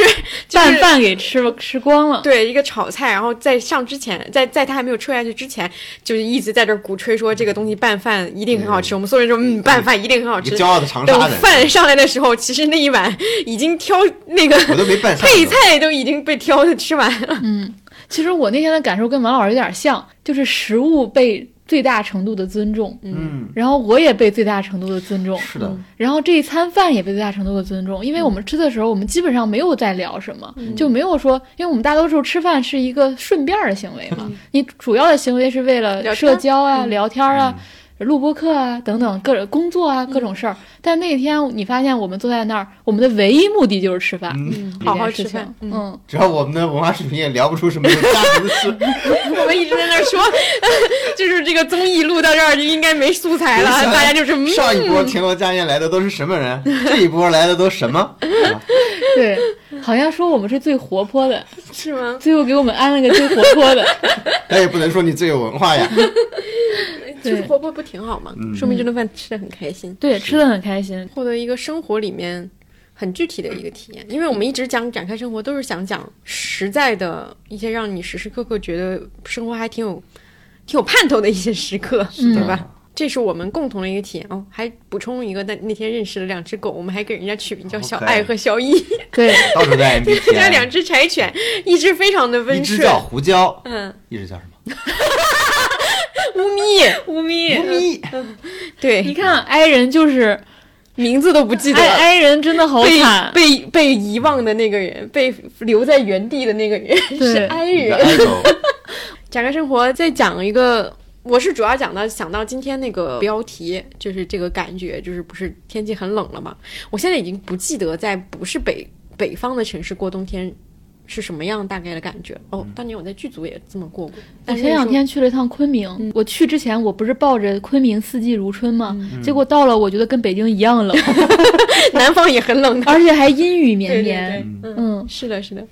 今天北京大降温，然后我想讲的是我今年买的一个帽子，就是它它那个帽子叫，就它是围巾和那个帽子一体的，就是你一整个套上之后，它就会给你脖子啊什么都挡上。它那个叫，就淘宝上反正我搜的，它叫巴拉克拉法帽。然后我搜了一下，我觉得很奇怪，因为是这样的，听起来像是埃及的东西。不是你知道这个东西很奇怪是是在于艾滋基摩人，就是它这个帽子你套上去的时候，我就说，我感觉我在套那个银行抢劫那个头套，然后我就搜了一下，这个东西在百度，至少它在百度上的解释，它就是那个东西，哦就是它原来本来的那个。就是会提到鼻子这对，它其实原本的那个形状就只是露出眼睛或者嘴巴的，嗯然后就是黑色的，然后它应该是就是以前就是在寒冷地区，大家为了防冷，但是后来因为它有这个遮蔽脸部的这个作用，就会被用来做一些违法犯罪的事情。它有点像脸基尼，你知道吗？然后我就觉得啊，这个东西。难道他不对这是起源？难道不应该让大家咯噔一下吗？但是现在你看小红书一派祥和，没有人提这个东西，我就觉得非常的好笑。就是这个这个物品本身是很保暖的，在北方很保暖的一个东西，但我一查它的来源，我就觉得它是一个很搞笑的事情，嗯又是一个小红书滤镜破碎的时刻。嗯嗯，是。我想讲的一个展开生活是生病这件事儿，因为我发现是不是从去年开始到今年，就是不停的大家都在一轮一轮的，不知道是流感还是某种病毒还是某种细菌的，状态。对，然后以至于你到医院之后，医生都会说。现在有好多种，你真的要确定你是哪一种吗？这个话怎么说呢？像是做 MBTI 测试，现在有十六种，你真的要确定你是哪一种吗？然后最后还是靠我们的免疫力。我的一个感觉就是，进入三十岁之后，每次的小病都特别的像大病，就是是一种通体感受。不知道大家能不能理解？就是不再有一个，就是你局部那儿疼，或者是你撑撑熬过去就行了。嗯，现在就是生病的话，就是一种病气穿透你身体的感觉，然后你就是得全身心的瘫痪在家里。我我会觉得今年有非常强烈的感觉，你要锁好你自己的能量和状态，因为你知道那个东西是最珍贵的，不是时间最珍贵的，而是你的能量和状态是最珍贵的。嗯嗯然后我我现在发现我好像是我我很累一段时间之后，我就会生一场病，嗯嗯就是经常就是低烧，然后卧倒两三一两天，我就发现久而久之我有点模糊了，我是真病还是假病啊？我是不是只是想休息？习惯性的身体让你休息，然后假装他生病了。对，我有一段时间是坐班，然后我我发现我这个人经常正坐着班，我就突然想跑回家，突然倒地了，是不是？就就要病一场。就是突然就承受不了了，然后就倒回家，我会经常装病 你这样说好吗？就是请你的领导不听吗？就是请假装病。我说我坐班那会儿，我经常会就是装病，就是真的就是我今天起来我就觉得我被打倒了，我就是没办法去上班，然后我就会装病。久而久之，我发现我会真的病，就是装病会装出来一种 这不就是 fake it until you make 对？对，所以我现在觉得是不是当代人面临一个很大的问题？那天我们也讨论了，，对，就是是不是只有生病你才觉得你可以合法的休息，生病就是中国人的 gap day。你可以和心安理得的休息，是。嗯，其他时刻你总觉得你很你你也会偷偷的休息，但你总觉得很对，这么一回想，就是像今年年初，就是那会儿放开的时候，所有人都那个就是生病的时候，阳了是一个非常好的借口，你都不用说老板我请假，对吧？你说老板我阳了，对，尤其是你阳了，领导也阳了，是吧？领导说随你去吧。请假会变得更加的容易。嗯，我今天还看见有一个新闻，就是说，不是现在北京好多那个就有一张照片儿，，嗯，就是不知道是不是在哪儿拍的，就是一个照片，反正就是一群小孩儿在那儿输液，他们一边输液一边做作业。外国人说这是 AI 画的，AI 做图，他们都觉得是 AI 做图做的，你知道吗？我觉得这个，真的是，所以我其实小时候上学的时候，我都会特别累的时候就会想，嗯，就会就会想生病。后来我上班也会这样，然后我就会觉得，其实我们应该有一个，就把这种累发明成一种非常，就是累就是一个理由。嗯我就是因为累了，我可以请假，而不是我必须生病才能请假。因为我就我这这几天正好也观察，就身边生病的人，很巧，我就觉得他们都是因为加班或者是工作上遭遇一个特别大的事情，心力交瘁之后就累倒了，就嗯病倒了，就是就是这都不是一个他甚至可能是生生因为身体知道在保护对你啊。对身体和心理的双重作用。是的，嗯是的，我觉得这个不是一个那个，就是胡乱揣测，它确实是有勾连的。对，嗯然后我我其实讲生病这件事是想说什么呢？就是我觉得累应该被合法，嗯就是一个人不用通过生病了才证明自己累了，嗯，或者是咱们现在怎么证明一个人累了？要不就是生病，要不就是抑郁，嗯要不就是发疯。然后，要不就是，甚至是有有人是用死亡，嗯。就是没有一个其他渠道去证明我们就是累了。嗯。但是你知道这个这个感觉就会像我像刚才说再见人那个时候，我们必须得找一个证明，我们才能。啊。对对对就是对 为什么这个事情不能直接是说我就要，对吧？我不用甚至不是因为累，我就，是想休息。嗯，对、嗯。我们没有休息训练，我觉得。对，就是我们休息必须得就是有个理由。有个理由。嗯，其实是休息就是一个人天然合法的，需要的甚至是大部分时间都应该处在一个 的状态当中。嗯，我我我再讲一点啊，就是我记得我在看《他乡的童年》的时候，他第他日本那一集你们有印象吗？就是他让那些小孩儿会让他们力竭。他会训练那些小孩儿，一直把所有力气都用完。对然后周周轶君就问他们说：“那这样一天不累吗？”然后那个园长说一段话，他说：“这个我们追求的这是一种完全燃烧的状态。”他说：“累是一种消极的感受，但但这种完全燃烧是一种令人愉悦的疲劳，因为你在竭尽全力激发自己的可能性，这里面是有喜悦感的。当时看到那儿的时候，我也很有启发，就是我会觉得我们的很多累其实是一种倦怠，而不是一种完全性的燃烧。有可能你那一天八个小时，我那天发了条微博，然后才发现大家都说，其实有时候你一上午啥也没干，你在公司，嗯，但你会感到很累。是就是我们，我觉得我们长期处在这种倦，就啥也没干的倦怠感当中。而产生的累，而不是这种完全燃烧、竭力的，你感觉到你的生命激情被焕发的那种状态。是其实那种状态，你也很疲惫，你也很疲劳，但可能那个是有意义的，或者是让你有强烈感觉你在活着的一种嗯累。我觉得这两种是非常不同的。是对。嗯，我是听那个园长讲完，我才意识到这一点。而且那种累之后，你其实是可以真正的休息的。对，就反而那种倦怠之后，你也没有法无法真正的休息。对对对，嗯，那种累，你老觉得你的你的某种情感或者情绪没被满足，嗯所以你有可能就一刷短视频刷好几个小时，是，嗯，你没有得到一种彻底的休息你息。上次不是说要去搞搞点体力活干吗？嗯，燃尽所有的能量。对，完全燃烧。怎么感觉像 燃烧我的卡路里？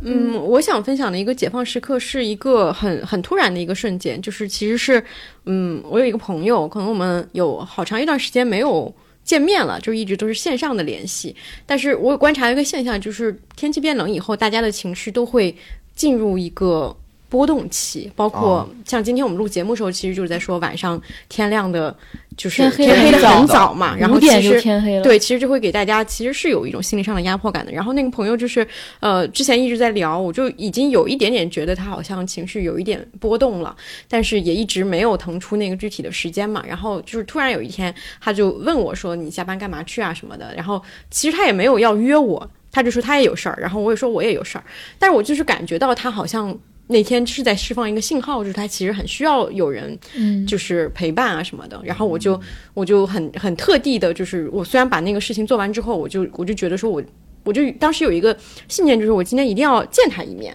就不管我们见多久，就是我一定要见他一面，然后确认他还 OK。然后我当时就做完那个事情之后，我就特地去去他活动那附近等他，然后也告诉他在那附近。然后结果我们俩见面之后，就是他就抱着我们就在那个大街上，他就抱着我就开始哭，嗯，然后他哭，我也哭，就我们俩抱着在那个大街上，因为他有零零碎碎的说一些，就是也不是事情，就是他说他的感受嘛。然后我们俩就在大街上，就是肆无忌惮的哭的，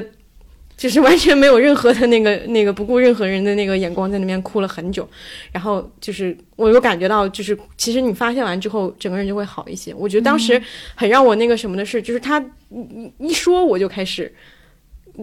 难过了，就是我就开始感受到这个事情对他来说已经困扰他蛮久了，或者说他其实已经情绪压抑一段时间了，而且一回想的话，我也会感受到他其实以前也也已经在释放一点点信号，但他不会把那个信号转换为一句说“我需要你来嗯。陪我”。但是如果我就我当时就觉得说，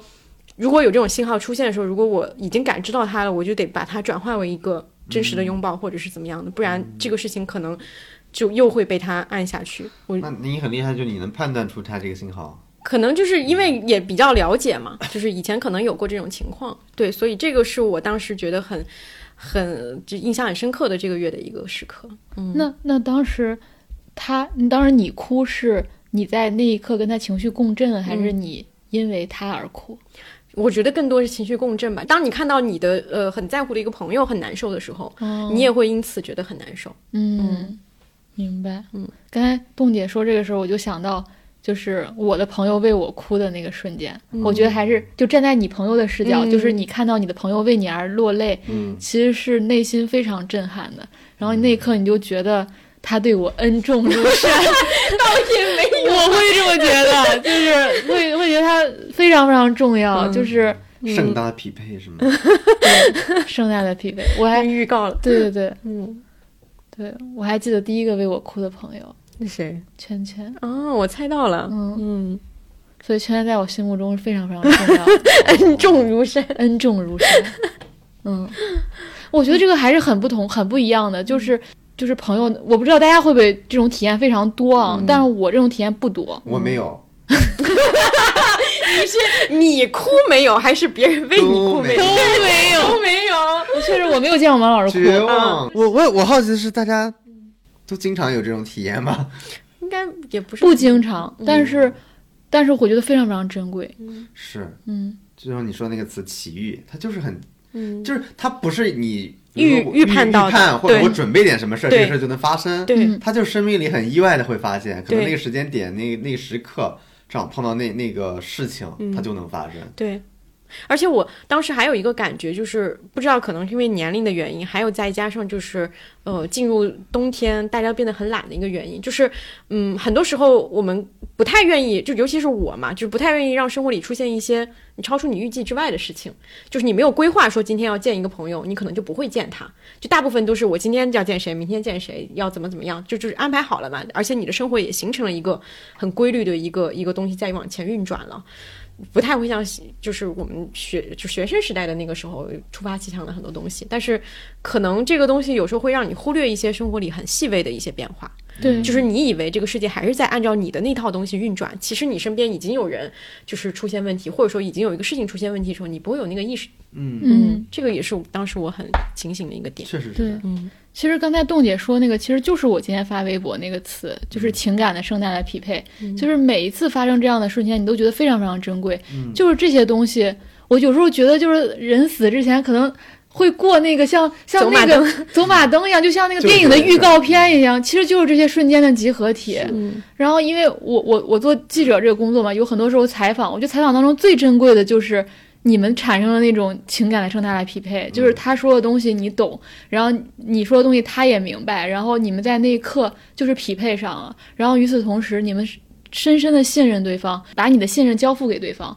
因为你知道你们当时那个很私人的谈话，有一天会公共化。有些情况是大家一开始太知道这个公共化，以至于没有那个私人的瞬间。有时候那个私人的瞬间，你知道有一天要公众化，你会你会有点于心不忍，嗯，所以会有当大家都忘记了我们是在做一样工作，而是说我们去建立一种真正的灵魂式的交流的时候，我都觉得特别特别特别的珍贵。嗯，我这个月采访麻衣新完，我刚采访完，我就跟我的编辑说，我说。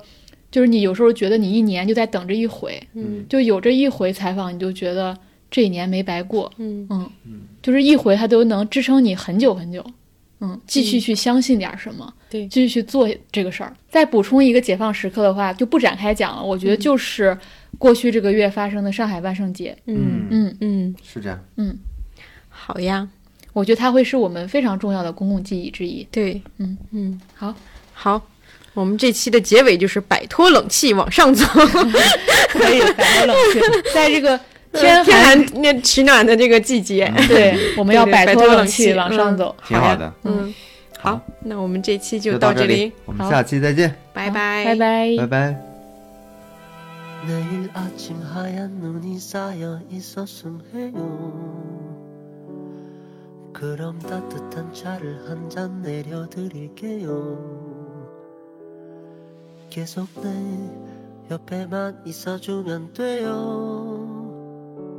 약속해요. 눈이 올까요? 우리 자는 동안에 눈이 올까요? 그대 감은 눈 위에 눈이 올까요? 아침